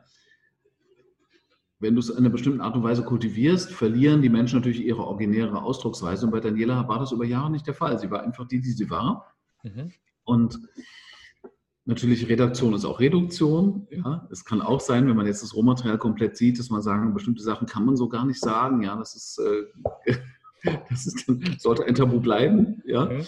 äh, man so, darf andere Menschen nicht beleidigen. Wir müssen uns ganz normalen äh, journalistischen äh, Geflogenheiten auch dran halten. Äh, auch nicht im Zorn sollte man das nicht tun. Und ich bin auch keiner, der vorführt, der sich jetzt daran labt, dass jetzt ein ausufernder Konflikt beispielsweise mit ihrer Mutter beispielsweise mit ihrer Mutter äh, da über Stunden niemals endet. Ne? Die Konflikte mhm. haben wir offengelegt, aber natürlich nicht ausgekostet, sage ich mal. Also ist jetzt meine Einschätzung. Jeder kann meine Arbeit selbst beurteilen. Aber wichtig war eben ein richtig, richtig wuchtiger Aufschlag zu zeigen, guck mal, das sogenannte Volk einfach daneben zu stellen, Primetime 20.15 Uhr neben, neben das geschliffene Wort von Politikern, die sich heute noch in Talkrunden äh, begegnen. Es ist ja immer ein ganz großes Wagnis, wenn da jetzt also eine Verkäuferin vom Edeka die jetzt, weiß ich mal, eine Zitrone hat mitgehen lassen, ja, da aus, der, aus dem Publikum dann auch in der dritten Reihe sitzt und das Mikrofon mal kriegt. Das ist ja schon ein Wagnis, ja, oft. Ne?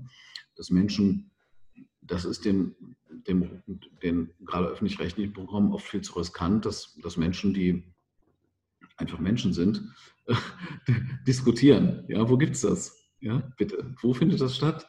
Ja, und dazwischen eine Moderatorin, der man vielleicht zwischendurch mal nicht zuhört, weil man vielleicht äh, nicht so also ein bisschen ungezogener ist, als man sich das da in so einer gepflegten Runde vorstellt. Ja, vielleicht hat man auch nicht so ein teures Kostümchen an für 800 Euro. Ja? Vielleicht ein ganz normales T-Shirt, wo man auch sieht, dass man schwitzt. Mhm. Sowas traut sich, äh, trauen sich Programme halt nicht und da sehe ich noch Tabus vor. Ähm, auch wo Menschen jetzt auch in der Krise aufeinander knallen, dass man Menschen mal zusammenbringt. Ja, das, das, und ich glaube aber, die Zuschauer brauchen das. Und deshalb ist Social Media so stark.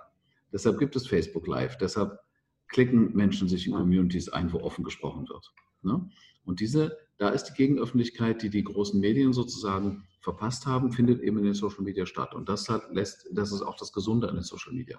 Ja? Das Ungesunde auch. Ja? Demagogen können sich natürlich hier ausbreiten, auch unwidersprochen, ja? Mhm. ihre Communities finden.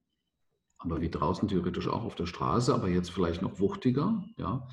Also wenn ich ein Demagoge bin und ähm, ein Verführer und nicht das Gute meine, sondern nur hauptsächlich Menschen hinter mich bringen will, um meine Ziele, die ich vielleicht nicht offenlege, äh, zu erreichen, ist es auch, kann es auch sehr gefährlich sein. Ja, da wünscht man sich dann eine Anne Will als Moderatorin, aber es gibt keine Moderatorin von Facebook und es wird keine Moderatorin von Instagram geben. In Social Media macht jeder seinen eigenen Kanal auf. Deshalb ist es auch so wertvoll, Carsten, dass du hier deinen, deinen eigenen Kanal spielst. Ja. Danke. In den Medien, bei YouTube, äh, als Podcast, ähm, um Gedanken Raum zu geben. Ja, wir können hier nur im Internet ganz anders wirken ähm, dass wir sozusagen eigene Inseln anbieten, wo man sich versucht, ehrlich zu begegnen, zu reflektieren, was geschieht. Ja. Du hast ja erstmal vielen, vielen Dank, dass du das ähm, so siehst. Das ehrt mich sehr, weil dafür steht auch Functional Basics, dass wir quasi Gedanken über diesen Tellerrand der Gesundheit hinausblicken. Ob es jetzt das Mindset ist, ob es jetzt Genetik, Verdauung, egal. Mhm. Um diese Perspektivwechsel mal zu wagen. Was gibt es alles da draußen? Mhm. Mhm. Was gibt es denn noch für Formate, die du neben Daniela Katzenberg, ich hatte was gelesen, der, der schwarze Nazi? Mhm. Ich war an einer Kinoproduktion als Co-Produzent beteiligt, da habe ich im Wesentlichen Geld gegeben, ich habe ganz, ganz wenig inhaltlich beigetragen. Ähm, ist eine Groteske von Leipziger Filmemachern ähm, über einen Schwarzen, der von Nazis verfolgt wird, niedergeschlagen wird, dann aus dem Koma erwacht mit einem anderen Mindset und auch irgendwie ein guter Deutscher ein Nazi werden will. Ja? Mhm. Und dann im Nazi, ähm, in, in der Partei versucht, auch den Vorsitz zu holen, ja? Mhm. Vorsitzende zu werden. Das ist eine Groteske von den äh, Brüdern, von den Brüdern König in Leipzig, die als, Inde, der als Independent, die als Independent Film sozusagen diese Groteske ähm, ermutigende, glaube ich, oh Gott, ich weiß gar nicht, die letzten Zahlen, haben wir 30.000 Zuschauer erreicht. Das war jedenfalls für das Independent-Projekt wirklich sehr viel. Mhm. Man kann es auch online abrufen, könnten wir vielleicht mal dazu stellen. Kommt in die Show Notes. Schauen kann. Und das habe ich auch, da habe ich einfach geholfen, weil wir haben ja schon, wir arbeiten ja für das Privatfernsehen, da ist schon mal Ertrag, äh, da ist auch immer Geld übrig für so eine Initiative. Ne? Und das ist auch mein Weg wird es auch in Zukunft sein, dass ich eher co-produziere, dass ich eher ein, ein filmisches Projekt mit verwirkliche, als dass ich selber Film angehe. Ne? Wir, werden, wir entwickeln Angebote auch für die Streamer. Und natürlich hoffe ich, versuche ich auch jetzt Rechte von großen äh, Factual-Stoffen, von großen, also wir machen True Crime gerade, also große Kriminalgeschichten, versuche ich natürlich auch die Rechte der Protagonisten an später einem Drehbuch und äh, zu erhalten und hoffe mal an einer filmischen Umsetzung mitzuwirken. Aber ich selber bin kein Filmproduzent, das werde ich auch nicht mehr. Mhm. Das, da gibt es Top-Leute, auch in Leipzig, ähm, mit denen man dann co-produzieren, kooperieren könnte. Ja. Also die Formate Gut bei Deutschland, Daniela Katzenberger, wobei das ist ja Gut Deutschland. Äh, Daniela Katzenberger ist aus Gut bei Deutschland entstanden, war ein Jahr in Gut bei Deutschland zu sehen, dann im eigenen Format Daniela Katzenberger natürlich blond, ähm, über sieben Jahre. Dann haben wir mhm. zwei weitere Formate mit ihr gemacht, dann das Hochzeitsgeheimnis. Da hat sie mit Menschen einen, heimlich einen Antrag geplant und äh, hat dann, äh, haben wir dann die Fragen gestellt, wenn du, wenn die, wenn die Frau jetzt Ja sagt, meist waren es ja Männer, wenn die Frau jetzt Ja sagt, äh, wird sie noch am selben, noch am nächsten Tag heiraten. Ja? Und haben wir die Hochzeit auch gezeigt, das haben wir mit ihr gemacht. Dann waren wir mal in der Welt unterwegs, um die Beauty-Geheimnisse der Welt zu entschlüsseln. Das war ehrlich gesagt nicht so erfolgreich, hat Fox dann abgesetzt. Äh, dann wurde dann jeder schwanger ähm, und das ist, dann schon mit einem anderen Produzenten auf einem anderen Sender passiert. Mhm. War inzwischen mit Lukas verheiratet und, die, und Lukas war mit Endemol assoziiert und die wollten gerne sich von denen begleiten lassen, haben sich dann im Grunde würden sich, wollten sich für Endemol entscheiden. Daniela war bei uns unter Vertrag und dann habe ich aber losgelassen. Ne? Das ist auch, kennzeichnet mich auch, wer gehen möchte, der kann gehen. Ne? Dann haben wir auch das ganze Management von Daniela Organisation der Werbespots und so weiter abgegeben. Da geht es ja nicht darum, an etwas festzuhalten, weil wir, auch wir damit Geld verdienen. Ähm, sie hat mir geholfen, auch eine wirtschaftliche Grundlage für diese Company zu schaffen. Und das Projekt hat uns geholfen, auch zu verstehen, wie man erzählen kann, einen Menschen über Jahre erzählen kann. Das ist dann mit Jens Büchner auch gelungen. Und äh, das gelingt mir jetzt im Kleinen, im Format äh, zwischen Tull und Tränen mit Uwe Herrmann, diesem sächsischen Brautausstatter, der auch eine sehr auffällige Figur ist.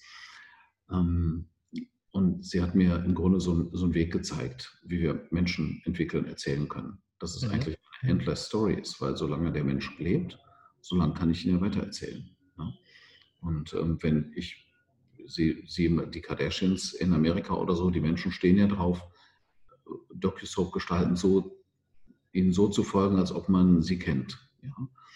Das ist natürlich, die Fernsehen hat diese Wucht und Wirkung zum Teil eingebüßt, weil du natürlich jetzt über Social Media, Instagram Menschen gefühlt viel stärker folgen kannst. Ja. Aber über die Stories jetzt noch live dabei sein jeden Tag, das ist viel stärker. Also das ursprüngliche, so ein ganz wesentliches Element der erfolgreichen ähm, Fernsehformate, die wir gemacht haben, ist in Social Media abgewandert. Ja, jetzt geht mhm. es für uns darum, zu gucken, ob wir bei IGTV, äh, ob wir kleine äh, Formate äh, kreieren in diesem Social Media Raum, äh, ob wir da als professioneller Hersteller Dinge erreichen können, die vielleicht ein Künstler oder ein bekannter Mensch von sich alleine nicht schafft. Ja, vielleicht können wir da verstärkt und kooperierend kleine Projekte machen. Und glaube ich, in der medialen Vermittlung bleibt so ein Format äh, wie bei Deutschland schon Heimat für Zuschauer, Millionen auf Dauer, da glaube ich schon, inzwischen Tüll und Tränen. Das ist ja unser anderer großer Hit, ähm, wo es ja täglich um 17 Uhr bei Vox darum geht, dass Frauen ihr Brautkleid finden. Das äh, ist ein Hit, der jetzt auch bei Instagram äh, stark sich aufbaut. Wir erreichen gerade 100.000 äh, Follower, was schon eine relevante Zahl ist. Und da glaube ich, da werden wir auch Ableger bekommen. Aber dadurch, dass wir mhm. diesen Moment kreieren, dass wir den sozusagen besetzt haben, auch für Deutschland, dass wenn du ans Brautkleid denkst, dann irgendwie da gibt es auch zwischen Tüll und Tränen. Ähm, daraus können wir noch mehr machen. Das wird Fernsehformat bleiben. Und daraus können wir aber wahrscheinlich mit Sicherheit auch noch, wenn die Mediengruppe sich dafür öffnet, also NTV Now über den Streaming, über das Streaming-Angebot der RTL Mediengruppe auch noch andere, ähm, andere, also können wir diese Formatierung noch weiterentwickeln, da bin ich mhm. relativ sicher. Ähm, die Zukunft wird sein, dass, dass die Geschichten, die wir zu erzählen haben, ähm, nicht dadurch wirken, dass sie im Fernsehen auf einem bestimmten Platz laufen, sondern dass sie einfach kraftvoll, wuchtig, stark sind. Ja? Und das, weil, weil wir zahlen heute nicht mehr darauf ein, keiner guckt jetzt abends, was machst du heute Abend? Ich gucke mal RTL. Mhm. Keiner mehr. Auch nicht der rheinische Zuschauer, ja, wo die stark sind in Nordrhein-Westfalen. Ich gucke nicht mehr RTL. Sie gucken dann, wer wird Millionär? Und sie gucken aber auch eine ganz andere Formatierung, weil, äh, die bei Netflix läuft. Also man guckt schon das Programm, das zu mir passt. Und deshalb geht es in Zukunft für uns darum, wirklich ganz große Geschichten zu erzählen. Ja, einen großen Crime Case ähm, zu erzählen. Also wir arbeiten gerade mit der Familie Knobloch zusammen. Ähm, Peggy Knobloch ist 2001 entführt worden, äh, leider ermordet worden. Über 15 Jahre war die Familie völlig im Unklaren, was mit dem Mädchen passiert ist. Und diese Geschichte macht das ZDF, bringt es Ende des Jahres heraus als Dokumentation, aber zum Entsetzen der Familie, ohne äh, mit der Familie das zu erarbeitet zu haben. Mhm. Da geht es wahrscheinlich um die möglichen äh, Szenarien, wie das Mädchen gestorben ist auch die Mutter stand zeitweise unter Verdacht und die Mutter hat keinen Verdacht zu treffen. Es ist jetzt wieder ermittelt, das Verfahren. Das Ermittlungsverfahren ist abgeschlossen. Ich hoffe, dass es vor Gericht kommt. Da wird sich dann herausstellen, ähm, wie das mit der Tätersituation war. Die Mutter ist definitiv unschuldig und wurde über Jahre zu Recht ähm, behelligt. Und ich bin mit der Mutter und äh, mit äh, der Schwester von Peggy, also mit der zweiten Tochter, nicht nur im Gespräch, sondern wir haben uns entschieden, eine Dokumentation zu machen. Und das ist eine große Geschichte dann. Und da muss man nochmal gucken, welcher, ist es ein Streamingdienst, ist es vielleicht auch das Streamingportal einer der großen Mediengruppen, die äh, uns diese Geschichte machen lassen. Und das ist eben das Schöne jetzt an dem Erzählen im, im Streaming-Raum, dass du eine große Geschichte jetzt nicht mehr nur als 90 Minuten zeigen kannst, sondern vielleicht sogar in acht Stunden hintereinander weg. Also seriell, es entstehen neue Vermittlungsformen, aber du musst die Stoffe entsprechend, müssen auch groß und wuchtig und bedeutend sein, äh, dass sich Menschen wirklich ja im Grunde bei acht Stunden, ja, dass sie das Blingen, dass sie eine Nacht reinbringen oder äh, praktisch ein ganzes Wochenende sich mit der Serie ja. beschäftigen. Das sind so die neuen Möglichkeiten und das bedeutet eben auch ganz andere Herausforderungen an die Stoffentwicklung, ähm, an das, was wir als Inhalt anbieten müssen. Ja. Wie ist denn der Ablauf, wenn du ein Format produzierst und du sagst, hey, wir haben jetzt die Auswahl, auf Streaming-Dienste zu gehen, ins Fernsehen, ins, in die öffentlichen, auf Instagram TV und Co. Wie ist da der Ablauf? Kannst du den mal kurz beschreiben? Sagst du, hey, ich produziere jetzt erstmal eine Serie, eine, eine Dokumentation und dann gucke ich, wer es haben will? Ich produziere ähm, Also wir, normalerweise, du vermittelst ähm, ein großes Projekt, einen großen Stoff, normalerweise mit einem Trailer. Ja, das heißt, wir gehen ins Risiko, wir jetzt bei, wir haben eine Crime Unit gebildet, wir haben drei große Crime-Geschichten, an denen wir arbeiten und zu einer haben wir schon einen Trailer produziert, sehr aufwendig. Ähm, da, um, um dem Kunden, dem potenziellen Kunden zu zeigen, guck mal, so stelle ich mir das vor, look and feel, das ist im Kern die Geschichte, so wird das aussehen, so wird sich das anfühlen. Ja? Mhm. Weil es ist ja ein großes Invest. Wenn jetzt ein Sender nicht jetzt acht Minuten kauft oder eine Stunde als Pilot, sondern gleich mal acht Stunden, ja, oder ein Streaming-Portal. Das sollte ich also möglichst viel davon zeigen, wie ich mir das vorstelle. Ne? Und das ist normalerweise in der Produktion jetzt, um einen Trailer in so einer großen Geschichte zu produzieren, brauchst du schon Verträge mit wesentlichen Protagonisten. Mhm. Du musst ja, ich sollte ja, wenn ich das anbiete, sollte ich mir auch sicher sein, dass diese Protagonisten auch zur Verfügung stehen. Ja. Ja? Und in großen, berühmten Fällen ist es natürlich auch mit einem finanziellen Invest verbunden. Ja? Unabhängig von der Vertrauensarbeit, die natürlich vorher da sein muss. Ja? Und dann gehen wir, dann überlegen wir uns also, wie, also nicht nur, was ist die Geschichte, sondern wie kann ich die Geschichte so unique und neu erzählen, dass es zwingend ist, dazu zu schauen. Ja, die Amerikaner sagen, es muss ein zwingender Stoff sein. Ja, wenn es Entertainment ist, muss es ein großer Name sein, den, wo, auf, den, wo die Menschen nicht erwarten können, den wiederzusehen. Ja, und hier in der True Crime Geschichte geht es natürlich nicht um einen schillernden Moderator, sondern geht es um eine unfassbare Geschichte. Ja, in dem Fall bei der Peggy Knobloch um eine Geschichte, die die Öffentlichkeit über Jahre beschäftigt hat, ja, weil sie nicht geklärt werden konnte. Und das ist so eine ganz harte Verletzung der, sagen wir, der, wenn es so etwas gibt wie die Seele einer Nation oder so, dass da ein Kind genommen wird und wir können es nicht aufklären, wie das passiert ist. Ne? Es gibt vielleicht keine größere Verletzung, was uns wirklich zutiefst berührt, was, was nicht sein darf. Ja?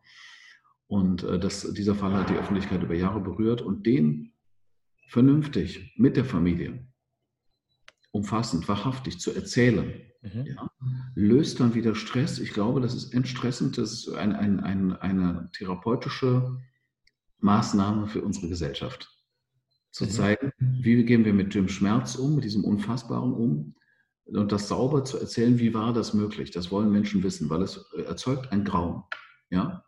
Wenn dein Kind dann mittags nicht mehr klingelt und es ist weg und es kann dir keiner sagen über Jahre, das ist unglaublich grauenhaft. Da ja. gibt es ja ganz viele fiktionale Stoffe in dem Bereich und das vernünftig zu erzählen, wie hat das sein können, was ist dort tatsächlich geschieht und was macht das mit den Menschen, warum lebt Susanne noch, was hat sie überleben lassen, was hat das mit dem Leben der Schwester gemacht, Arbeitstitel ist unser Leben mit der Lücke. Mhm. Ja. Ähm, das umfassend zu erzählen, ist, eine, ist wirklich eine wunderbare Aufgabe und glaube ich auch etwas, wo wir der Gesellschaft so als Macher etwas zurückgeben können. Ne? Mhm. Über die Schlagzeile hinaus. Und wenn ich dann wieder lese, da ist ein, ein Mädchen entführt worden oder so, das, dann habe ich nicht keinen Trost, vielleicht nicht, aber schon ein anderes Verständnis, ein, kann vielleicht so eine Schlagzeile leichter akzeptieren. Ne? Daran arbeiten wir. Das ist jetzt so die Dimension des Projekts, an der wir arbeiten. Und deine Frage ist ja, was muss bis dahin passieren, bis ich das mhm. vorstelle? Ich muss mir wirklich klar werden, wie ich das, was ich erzähle, wie ich das erzähle. Ich muss für mein Selbstverständnis im Vertrauen der, der Menschen sein, die es unmittelbar betrifft. Ne? Ich kann nicht verstehen, also diese Filmemacherin der ZDF-Dokumentation zu dem Fall ist wunderbar. Ich habe ganz tolle Sachen von der gesehen, aber ich kann das nicht verstehen. Ich finde es ethisch äußerst problematisch. Ja? Wenn ich die Geschichte deiner Familie erzähle, ja, was mit deinen Eltern passiert ist und habe nicht mal angerufen bei dir. Mhm. Ich habe gesagt, ich hätte, möchte gerne etwas von dir natürlich zu der Geschichte hören. Ich verstehe das nicht, vielleicht klärt sich es auf. Für mich ist es essentiell, mit den unmittelbar Betroffenen zu arbeiten und ihre Geschichte zu erzählen. Ja? Mhm. Etwas anderes wäre klar, die Eltern sind die Täter, kann ich mit denen einen Film machen. Ne? Also ja. kann ich schon, aber das wäre dann wieder was anderes. Aber so ist es essentiell. Also wenn ich mir ihr Vertrauen geholt habe, dann überlege ich mir, wie kann ich das unique so erzählen, dass es faszinierend ist für den, der schaut, der zuschaut. Ja? Und wenn ich das alles weiß, packe ich das in eine Konzeption, habe meinen Trailer, vielleicht erste Interviews mit den Beteiligten und dann überlege ich mir nochmal hart, für wen, für wen ist das gut? Wo gehört das hin? Ja, wo möchte ich das gerne sehen? Ja, und das ist auch nicht so leicht zu beantworten, weil die großen Medien sind auch im Flow. Jetzt sind wir zudem noch in der Krise. Ja, die, die äh, Mediengruppen, RTL-Mediengruppe und auch Pro7 Sat1 haben massive Verluste an Werbeeinnahmen. Trotzdem brauchen sie ja zwingende große Stoffe. Ne? Also wir reden ja auch dann über die Zukunft. Dieses Jahr produzieren, nächstes Jahr ausstrahlen. Mhm. Ne? Das ist ja eine Produktion, die sich über Monate hinzieht. Genau, das ist so unsere Arbeit bis zu dem. Ne? Und bis, bis zu dem Punkt ist auch gar kein Umsatz. Und wenn dann verkauft ist, also wenn das Interesse da ist, dann kommen eine Zahlen, Kalkulation dahinter und dann wird der Vertrag, wird der Betrag verhandelt, zu dem man das produzieren wird. Mhm. So sind die Schritte. Okay. Was mich jetzt noch äh, brennend interessiert ist, wenn du jetzt ein Format produzierst oder auch etwas, ich sag mal, kreierst in deinem Leben und das klappt nicht. Mhm. Das ist quasi ein Scheitern. Wie gehst du damit um? Und was genau. bringt dich wieder auf die Beine? Ja, das ist hart in die Fresse. Ähm, wir haben anderthalb Jahre ein Format entwickelt, Sieben Töchter. Äh, die erste Studioproduktion der 99 Pro Media, auf die ich auch sehr stolz war. Ähm, da hatte ich, bin ich der Frage nachgegangen, was, ähm, was macht das mit einem Kind, mit einem Leben, äh, wenn die Eltern prominent sind? Wenn man schon früh entweder in die Öffentlichkeit gezerrt wird oder die Eltern sind ständig in der Öffentlichkeit, was macht das mit dem Leben? Und dachte, okay, es ist doch, ein, ist doch eine wundervolle Idee. Äh, damit habe ich bei Vox auch offene Türen eingelaufen. Wenn sich die Töchter, wenn wir die Töchter in ihrem Leben begleiten und die treffen sich dann dazu und tauschen sich dazu aus. Ne? Sieben Töchter, so das Prinzip. Die Tochter von Nino De Angelo, die Tochter von Uwe Ochsenknecht und und äh, einige wunderbare von Mathieu Carrière, vom, vom äh, Roncalli-Gründer Bernhard Paul. Ähm, faszinierende junge Persönlichkeiten, die da im Studio sich begegnet haben. Die erste Folge hat noch ähm, den, ja, die, mit, der, mit der ersten Folge haben wir, glaube ich, so 7% erreicht. So Senderschnitt noch. Und die zweite Folge schon runter. Die dritte Folge, dann liefert dann aber das Sommerhaus schon bei RTL, ist komplett abgestürzt. So, ne? äh, das heißt, ähm, das ist, also das sind so zwei Sachen erstmal. Ne? Erstmal macht es ganz große Freude, es zu kreieren, es zum Scheinen zu bringen. Die Menschen, die haben das ja gesehen, diese Töchter. Wir haben gemeinsam Pressekonferenz hier gemacht in Leipzig. Ähm, die fanden das wunderbar, die Presse hat es gefeiert. Wir hatten, glaube ich, insgesamt 50 Artikel. Laura Karasek auch hat profitiert. Das ist ja die Tochter von dem Helmut Karasek, Literaturkritiker. Er fand es wunderbar, hat ganz viele Einladungen bekommen zu Interviews und die hat auch noch eine ZDF-Geschichte parallel gemacht, die war auch bedient. Und ähm, jetzt sind wir aber nicht erfolgreich. Ja, was heißt das denn? Ne? Also, das ist sehr schwer. Ähm, zum einen heißt es ja, also wir haben total positive Kritik auch während der Sendung gekriegt. Das heißt, die wenigen Leute, zu wenig, also die Menschen, die es gesehen haben erstmal, haben das ja gefeiert. Also ich habe wirklich eine Fernsehmomente, auch jetzt online, ist ja bei TV Now noch zu sehen, sieben Töchter, TV Now. Ähm, äh, die haben ja etwas Eigen, Eigenes erlebt, worauf ich stolz bin. Ja? Diese Auseinandersetzung mit den eigenen Eltern, mit dem Aufwachsen, wie war das für dich, wie ist das für mich, wie werde ich eine eigene Persönlichkeit, auch wenn ich so starke Vorbilder habe, ja. Ähm, oder wie komme komm ich gegen eine gewisse Kälte an, weil meine Eltern nicht erreichbar sind, das war ja da auch drin. Ähm, bei der äh, Tochter von Bosbach, ähm, Wolfgang Bosbach, ähm, war es ja so, dass sie berichtet hat, dass sie von seiner Krebserkrankung aus dem Stern erfahren hat. Das hat er im Stern-Interview erzählt, aber nicht zu Hause. Ja? So, wie komme ich mit dieser besonderen Situation klar? Das hat für den Moment, war das schon für die Leute, die es gesehen haben, eine Heilung, eine Erlösung, etwas Wunderschönes. Dann kommt die Enttäuschung aber auf den Fuß, wir machen das nicht weiter, weil wir kreieren ja so ein Format, um es seriell zu erzählen. Ja, das ist ein wahnsinnig ähm, wahnsinnig viel Aufwand, so etwas neu zu entwickeln. Ja, mhm. wirklich Prozess über anderthalb Jahre für ein exzellentes Team. Und es da nicht weitermachen zu können. Ja, es weitermachen zu können bedeutet Stabilität für die Company. Eine Auftragssituation ist dann sofort gegeben bei Erfolg. Und davon leben wir, dass wir, dass wir Dinge in die Welt bringen, die wir seriell dann weiter erzählen können. Ja? Mhm. Also sieben Töchter, Staffel 2 wären ja sieben weitere Töchter, aber dieselben Moderatorinnen, man könnte es dann weiter und weiter erzählen. Ne? Könnte wir wollten einen Instagram-Kanal machen, wo die, die, sieben Töchter, die wir bisher hatten, auch weitererzählt werden und so weiter. Das fällt dann alles zusammen. Ne?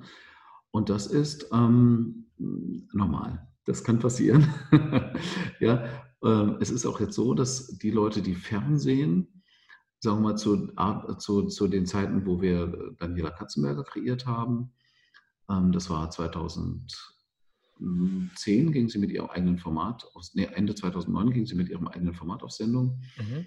Und da waren zu dem Zeitpunkt gab es noch äh, kein Instagram, äh, Facebook war gerade am Starten, ähm, YouTube war noch nicht so stark. Ähm, da waren sehr viele junge, neugierige Menschen auch in den Fernsehformaten drin. Ja, war es sehr leicht, etwas Neues zu machen. 2016 ist zwischen Tüll und Trennen auf Sendung gegangen in einem sehr starken Vox-Mantelfeld, wo ähm, vorher schon für Hochzeiten eine Traum, nee, wo sonst auf dem Sendeplatz für Hochzeiten und eine Traumreise lief. Man hat also schon ein Publikum, was so ein bisschen affin ist in die Richtung, komplett einnehmen, überzeugen können mit dieser Farbe, ne? mit der Farbe, die sehr nah ist dem, was da sonst im Programm läuft. Ähm, auf einem nackten Sendeplatz, so Primetime ist immer so eine, so eine nackte Exposition. Das 20.15 Uhr ist so ein Umschaltpunkt, da gucken sich die Leute ihr Programm raus, man ist nicht sendertreu, man geht dahin, was einen interessiert. Das Neue, äh, da ist man bei der ersten Formulierung, die jetzt nicht ganz so oder verstehe ich nicht ganz so oder ach, ich weiß nicht, ob ich das gucken soll, ist man erstmal weg. Ne? Mhm. Das Neue hat es schwer und lebt natürlich von den, von den Neugierigen, von den Wechslern, die, die, äh, die, die, sich, die sich konfrontieren, die, die etwas entdecken wollen, von den Entdeckertypen unter den Zuschauern. Und diese Entdeckertypen unter den Zuschauern, auch überhaupt ja die jüngeren Zuschauer, sind sehr stark weggeblieben inzwischen von Fernsehen. Dass es sehr viel schwieriger geworden ist, etwas originär Neues zu entwickeln. Mhm. Ja? Und das heißt, wir müssen, das, das war klar, und ähm, es kann ein, zu einer Enttäuschung kommen, trotzdem erhofft man das Gegenteil. Ja? Aber wir sind enttäuscht worden, wir dürfen es nicht weitermachen. Es hat zu wenig Zuschauer erreicht, dass es in dem Slot ausreichend Werbegelder generiert über diese Quoten. Das hat nicht gereicht.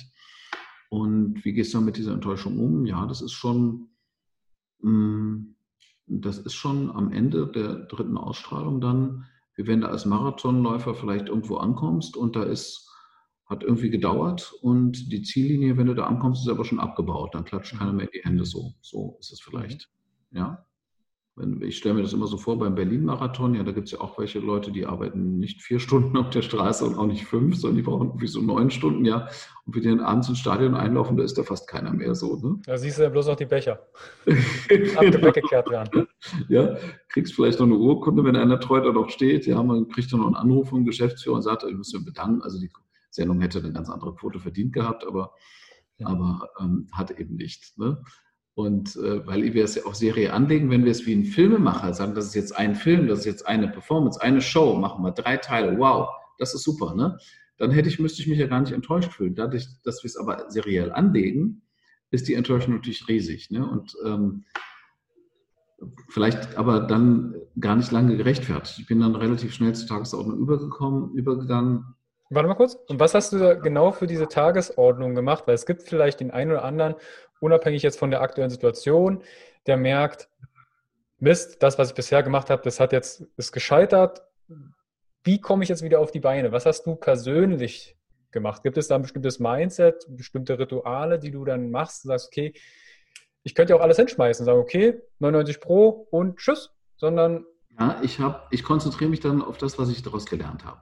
Mhm. Ja, ich, hab, ich nehme diesen Stolz mit, dass wir unter hohem Risiko für uns eine Studioproduktion gewuppt haben, dass wir, dass wir sieben, mit sieben prominenten, also zwingend erforderlichen Teilnehmern eine Show gemacht haben. Wenn eine von denen krank geworden wäre, hätte das gar nicht stattgefunden. Ja, das Risiko, was ich da eingehe, genau mit dieser Typus von Show, ähm, ist mir spät bewusst geworden. Ich habe sehr viel gelernt über Produzieren im Studio und ähm, gehe dadurch trotzdem stärker heraus. Ja, ich habe mit dem, was nicht funktioniert hat, etwas gelernt. Ja, und wenn ich mich auf das konzentriere, was habe ich genau gelernt? Ich habe auch wunderbare Kontakte geschlossen, ja. Diese jungen Frauen, ich bin mit der Tochter von Ben Becker, bin ich immer noch im Gespräch, ja. Ich habe eine Formatidee für sie mit ihm, ja. Ähm, ich möchte gerne unabhängig von Fernsehen, ja, ich habe ja mal Schauspieler gelernt, habe ich ja schon gesagt, na, jetzt durch den Kontakt von ben, mit Ben Becker, er ist einer der Großen für mich in Deutschland, ja auch Uwe Ochsenknecht, den ich jetzt gar nicht kennengelernt habe, aber mittelbar über Cheyenne, äh, über seine Tochter, habe ich so, so einen gefühlten Bezug zu ihm. Ja, den finde ich wunderbar. Habe ich gerade in der Narziss und Goldmund-Verfilmung gesehen. Ein nicht gelungener Film, aber er ist wunderbar. Ähm, die, mit, gerade mit Ben Becker, das hat mich, äh, mit, mit seiner Tochter Lilith, das hat mich, das hat mich schon äh, weiter beschäftigt. Ja, also ich nehme, es gibt, glaube ich, gar keinen Scheitern, aus dem du nichts mitnimmst. Ja, es ist ja, es ist ja vorhanden. Ich glaube, ich konzentriere mich auf das, was dann da ist. Mhm. Ja, ich bin mit allen über Instagram verbunden.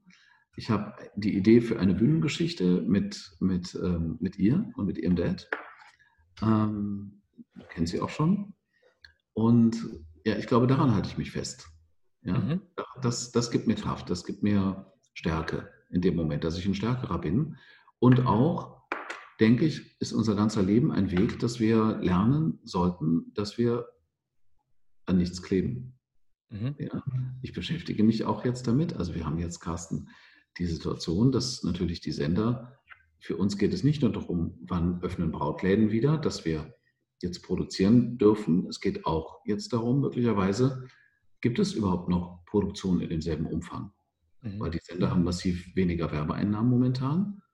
Ähm, gibt es für alle noch Arbeit? Ja, gibt es vielleicht das Format, wird vielleicht erst ein Jahr später wieder beauftragt. Man könnte ja auch wiederholen in der Zwischenzeit.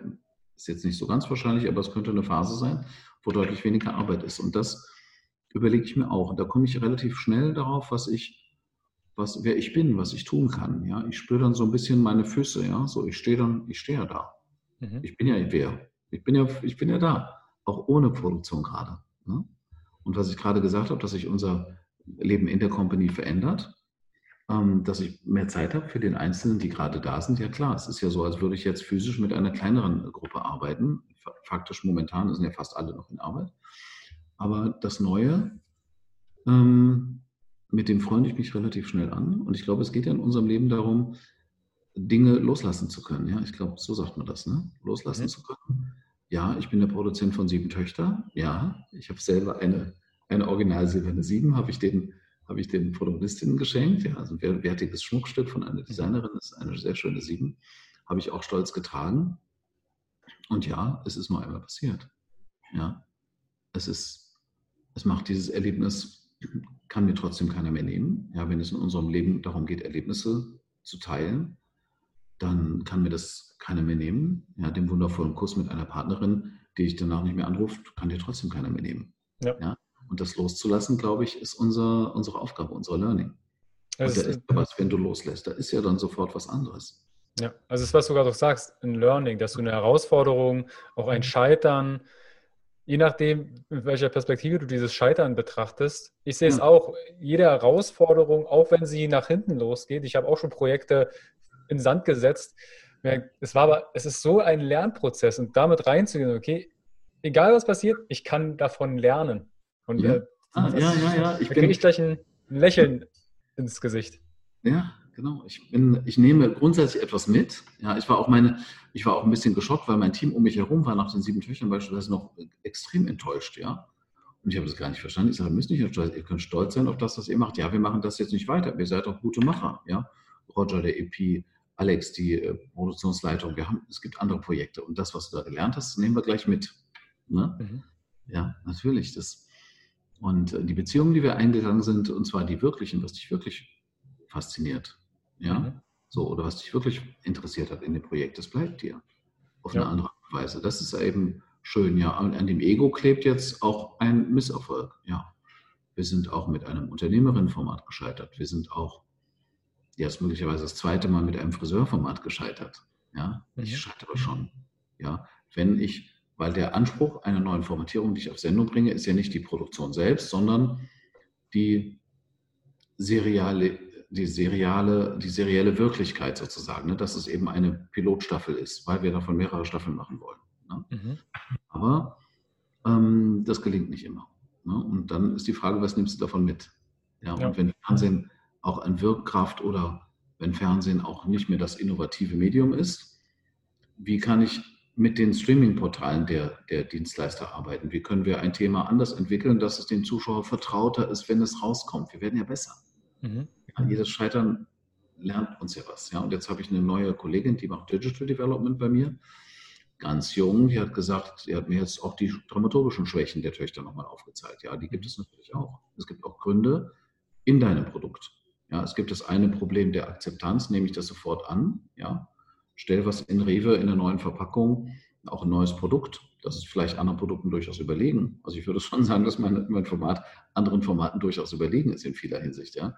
Aber die Leute greifen trotzdem nicht dazu. Mhm. Ja, die greifen nicht dahin. Und nach vier Wochen sagt dann Rewe auch so, ähnlich so wie im Fernsehen, ja, aha, ich kann jetzt diesen hervorragenden Platz nicht mehr, nicht mehr frei halten. Da muss ich wieder das Alte reinlegen, dann da kaufen die Leute mehr. Ja. Das ist einfach so. Ne? Und ähm, wenn du jetzt, wenn eine Gruppe von Menschen überhaupt nicht mehr in den Supermarkt geht, sondern weil die zum Beispiel jetzt online bestellen, würde ich mit Verkaufsmodell vergleichen sogar, ja, mhm. ähm, dann, wenn du die ganz Neugierigen nicht mehr hast, hast du vielleicht keine relevante Gruppe mehr, die das Neue auch gerne in Anspruch nimmt, die sogar dafür einschaltet, weil es das Neue ja verlässlich kriegt. Wenn ja. es jetzt aber, weil es weniger Neue gibt, hat das ja eine Spirale in die andere Richtung, dann werde ich auch weniger Neues anbieten, also wirklich Neues. Ne? Ja. Wirklich, wirklich Neues. Ne? Und ähm, das heißt dann wieder für mich, okay, ich habe etwas wirklich, wirklich Neues, wo gehe ich denn damit hin? Ja, wenn ich meine Crime-Doku auf eine andere Art und Weise und auch in mehreren Folgen erzählen will, passt das zu den Sendern, mit denen ich beispielsweise andere Programme gerade mache, oder passt das eigentlich woanders hin? Ne? Ja. Da muss ich halt, diese Learnings muss ich halt mitnehmen. Aber das, das, das gehört einfach, genau, das, das sogenannte Scheitern. Also ich habe bei mir zu Hause eine Postkarte. Ah, du fragst mich ja, wie ich persönlich damit umgehe. Mhm. Ja. Äh, da steht drauf, sehr wichtig für mich. Ich habe nicht viel an den Wänden kleben bei mir zu Hause. Mein Raum, wo ich schlafe, ist riesig und sehr, nur, nur ein Bett. Äh, da auf dieser Karte steht, die steht, äh, hängt bei mir in der Küche, Gewinnen ist wie Verlieren, ähm, Verlieren ist wie Gewinnen, nur andersrum. Ja. Es ist nur andersrum ausgegangen, es ist andersrum. Ja, ja? so. Ich, ich, dann ist ja das Also egal, ob materialistisch oder ähnliches, wie man es äh, die Perspektive aufs Gewinnen, auf das Wort sieht, aber du kannst immer nur gewinnen in etwas das kannst du auch sagen, ist jetzt nicht mein Mindset. Ich sage schon, ich habe es verloren, ich habe das Format verloren. Ja, das muss auch eingehen. Es gibt andere Programmmacher, die haben noch genialere Ideen gehabt. Ja, die Mask Singer. Ja, auch es gibt noch die Möglichkeit, Menschen mit etwas Neuem zu faszinieren. Ja, Prominente in riesigen Ganzkörpermasken ja, singen und ein Jury muss erraten, wer das ist. Das ist, das ist, das ist schlicht, das ist keep it simple and stupid. Es ist wunderbar. Du kannst dort echte Geschichten erzählen. Musik berührt mich auch. Ich muss zugeben, die Farbe Musik ist eher geneigt, weil sie direkt in die Herzen schießt, eine Neuformatierung zu kreieren. Ich habe noch keine Musikfarbe, ich habe eine Musikfarbe geschrieben, aber noch, ist noch nicht vermittelt, ja, ich bin mhm. noch nicht da drin. Ähm, da ähm, das auch einzuräumen, zuzugestehen, okay, da haben andere noch stärkere Ideen, ja, das gehört auch, finde ich, zum Leben dazu. Ich ja. bin nicht Nummer eins, muss ich nicht sein. Ja, ich bin wir sind in Mitteldeutschland äh, als im Non-Fiction-Bereich der größte Produzent. Das ist eine Momentaufnahme auch. Ja. ja.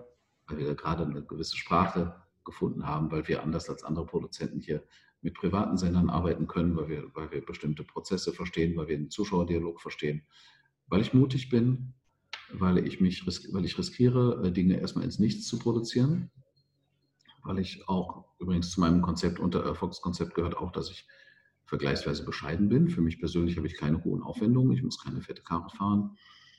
Ähm, ich habe mit meiner Tochter gemeinsam jetzt eine größere Wohnung äh, bewohnt. Ich wohne dann, wenn sie nicht mehr bei mir ist, wohne ich in, äh, nehme ich eine kleinere Wohnung, habe ich gerade gemietet. Ähm, damit mache ich mich unabhängig und dadurch ist, ist Money da, um immer wieder etwas Neues zu starten. Mhm. Kannst du aus deinem Privatleben, ich würde die letzten Minuten gern dafür noch mhm. nutzen, um noch mehr über deine Person den Zuschauern und Zuhörern preiszugeben. Gibt es Routinen, die du für dich über das Leben entwickelt hast, die dich zu dem machen, was du bist? Also ob es jetzt am Morgen etwas ist oder was tust du für deine Gesundheit? Also in meiner Gesundheit habe ich vor Jahren, also schon sehr viele Jahre her, ich glaube so 15 Jahre, habe ich mal ähm, Fleisch rausgeschmissen. Ja. Mhm. Ich verzehre keine anderen Tiere sozusagen gerne. Ich habe lange Zeit noch Fisch gegessen. Das ist jetzt nicht zwingend eine Gesundheitsmaßnahme, so ein Ritual sozusagen für mich, für mein Gefühl, mein Bewusstsein, so in der Welt zu sein. Mhm. Und ich ernähre mich von, ich glaube, das hat radikal sich geändert noch mit der Geburt meiner Tochter. Seit auch schon, ist bald erwachsen, ähm, sozusagen aus dem Bioladen. Ja, ich versuche zu sortieren, also gutes, gute, gutes Essen zu kaufen. Mhm. Ja. Und äh, ich versuche mir Zeit zu lassen beim Essen. Ich habe ja schon offengelegt, ich bin ja eins von sechs Kindern. Das war das in der Situation nicht möglich. Ja, da habe ich keinen Nachschlag gekriegt. Ja. Also habe ich eine ganz merkwürdige Esskultur an den Tag gelegt. Versuche mir dafür Zeit zu nehmen. Mhm. Ähm, ich mache, ich habe ja dein Training sehr unregelmäßig besucht, äh, aber das äh, würde mir sehr also Ich bin immer, also regelmäßig, ich war regelmäßig da. Bernd. Äh, Bernd gelegentlich. auch schon mal mich getraut, den Wagen direkt neben der Trainingsgruppe abzustellen und dann in mein Office zu gehen. Ja. Ähm, ich, arbeite mit der Xenia, Funky Fitness Girl, die scheucht mich einmal pro Woche durch die Botanik. Ähm, was tue ich für meine Gesundheit? Ich versuche bei mir zu sein. Ja? Es gibt wenig feste Rituale. Ich mache morgens ein paar Liegestütze. Ich treffe einmal, einmal in der Woche muss ich sozusagen Sport machen, sonst fühle ich mich nicht gut. Und einmal in der Woche muss ich dann auch aufs Fahrrad und eine größere Strecke bewältigen. Ja, ich muss mich mal auspowern. Ähm, sonst ähm, ja, sonst habe ich so, äh, äh, komme ich so in so eine Grundanspannung. Ne? Ich habe einmal die Woche auch eine Massage-Situation, mhm. so ein passives Yoga. Und ich hatte, als wir Yoga noch hier hatten, hatte ich auch einmal die Woche Yoga. Mhm. Ich glaube, das, das fehlt mir momentan auch, fällt mir gerade auf, während wir sprechen. Ich sollte auch, ich habe mir Online-Yoga eingestellt, aber da bin ich nicht, nicht diszipliniert. Mhm. Ja. Es gibt ja gutes Online-Yoga, aber da bin ich nicht diszipliniert. Das äh, täte mir gut. Ja. Okay. Und ansonsten lasse ich mich jetzt, nutze ich die Zeit, um auszuschlafen. Ich schlafe ist eine relativ wichtige Sache. Es gibt die innere Uhr, definitiv. Und wenn ich eine Zeit lang ausgeschlafen habe, dann komme ich zu einer ganz normal, relativ frühen Tageszeit wieder raus. Das, glaube ich, mhm. ist gesundheitlich wichtig. Gibt es ein, ich und halte mich von Exzessen frei.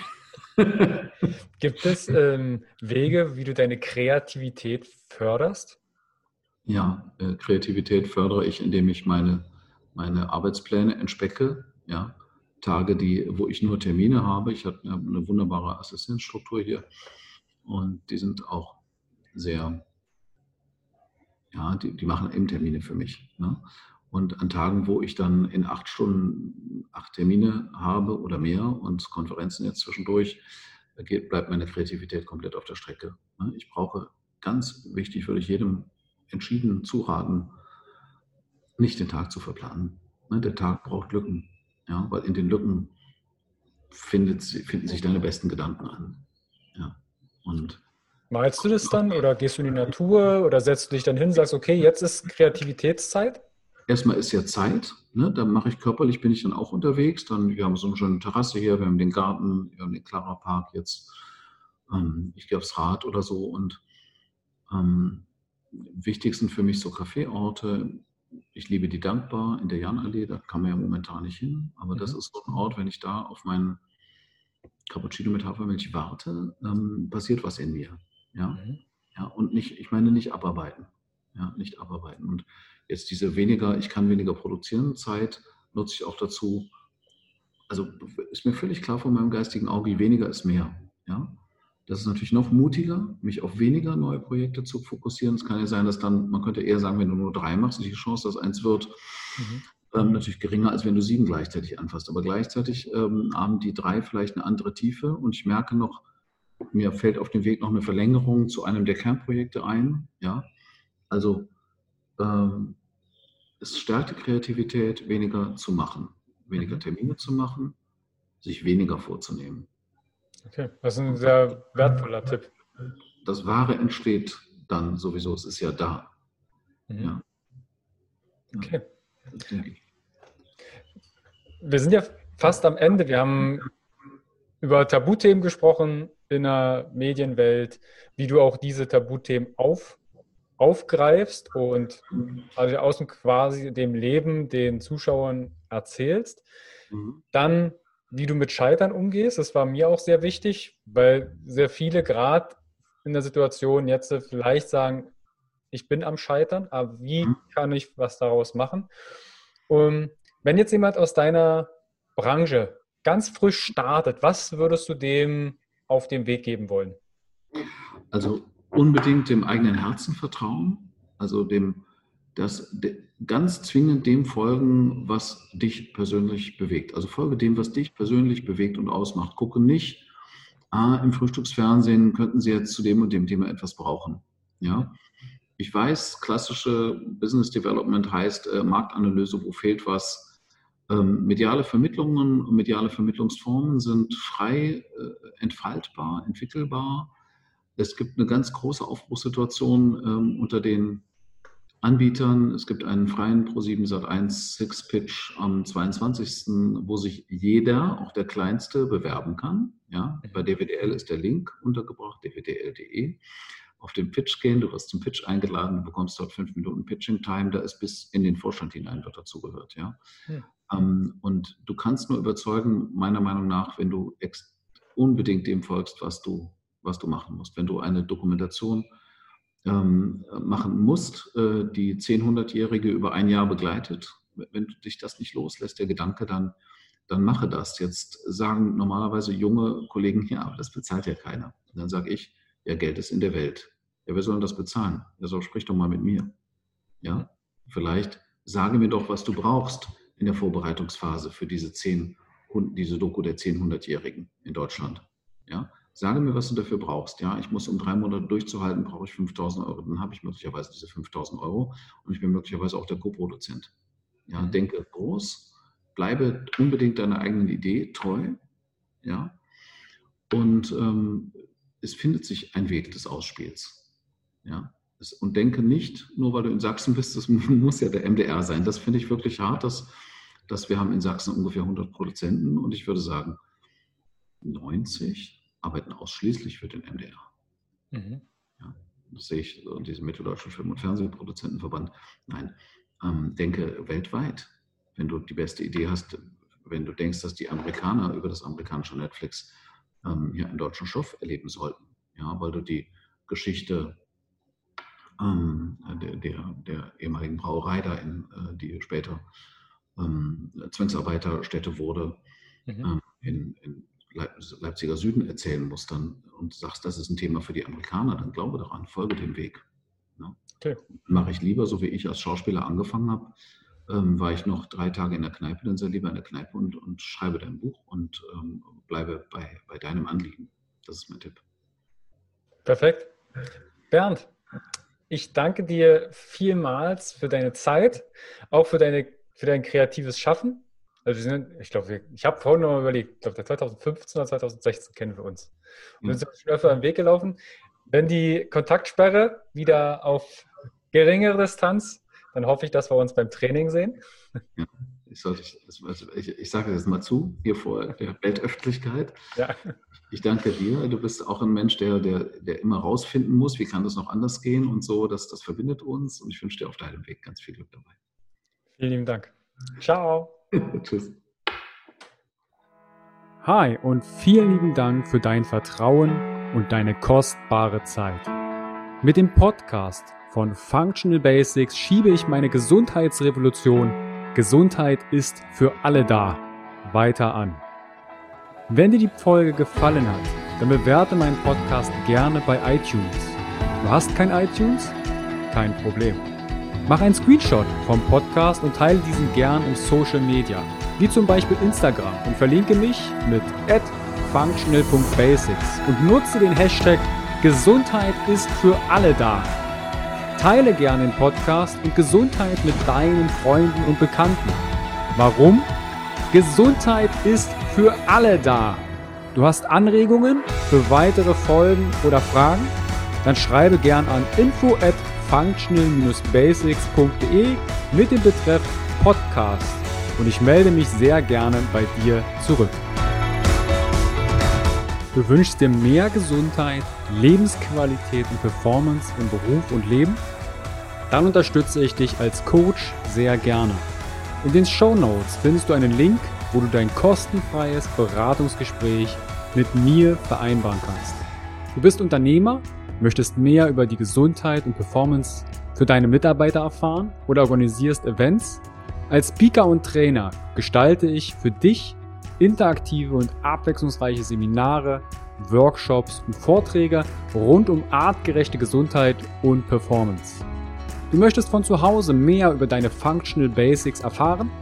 Dann melde dich für meinen kostenfreien Functional Basics Guide an und erhalte noch mehr Einblicke in die Welt natürlicher, artgerechter Gesundheit und Performance. Ich wünsche dir einen wundervollen Tag. Dein Carsten.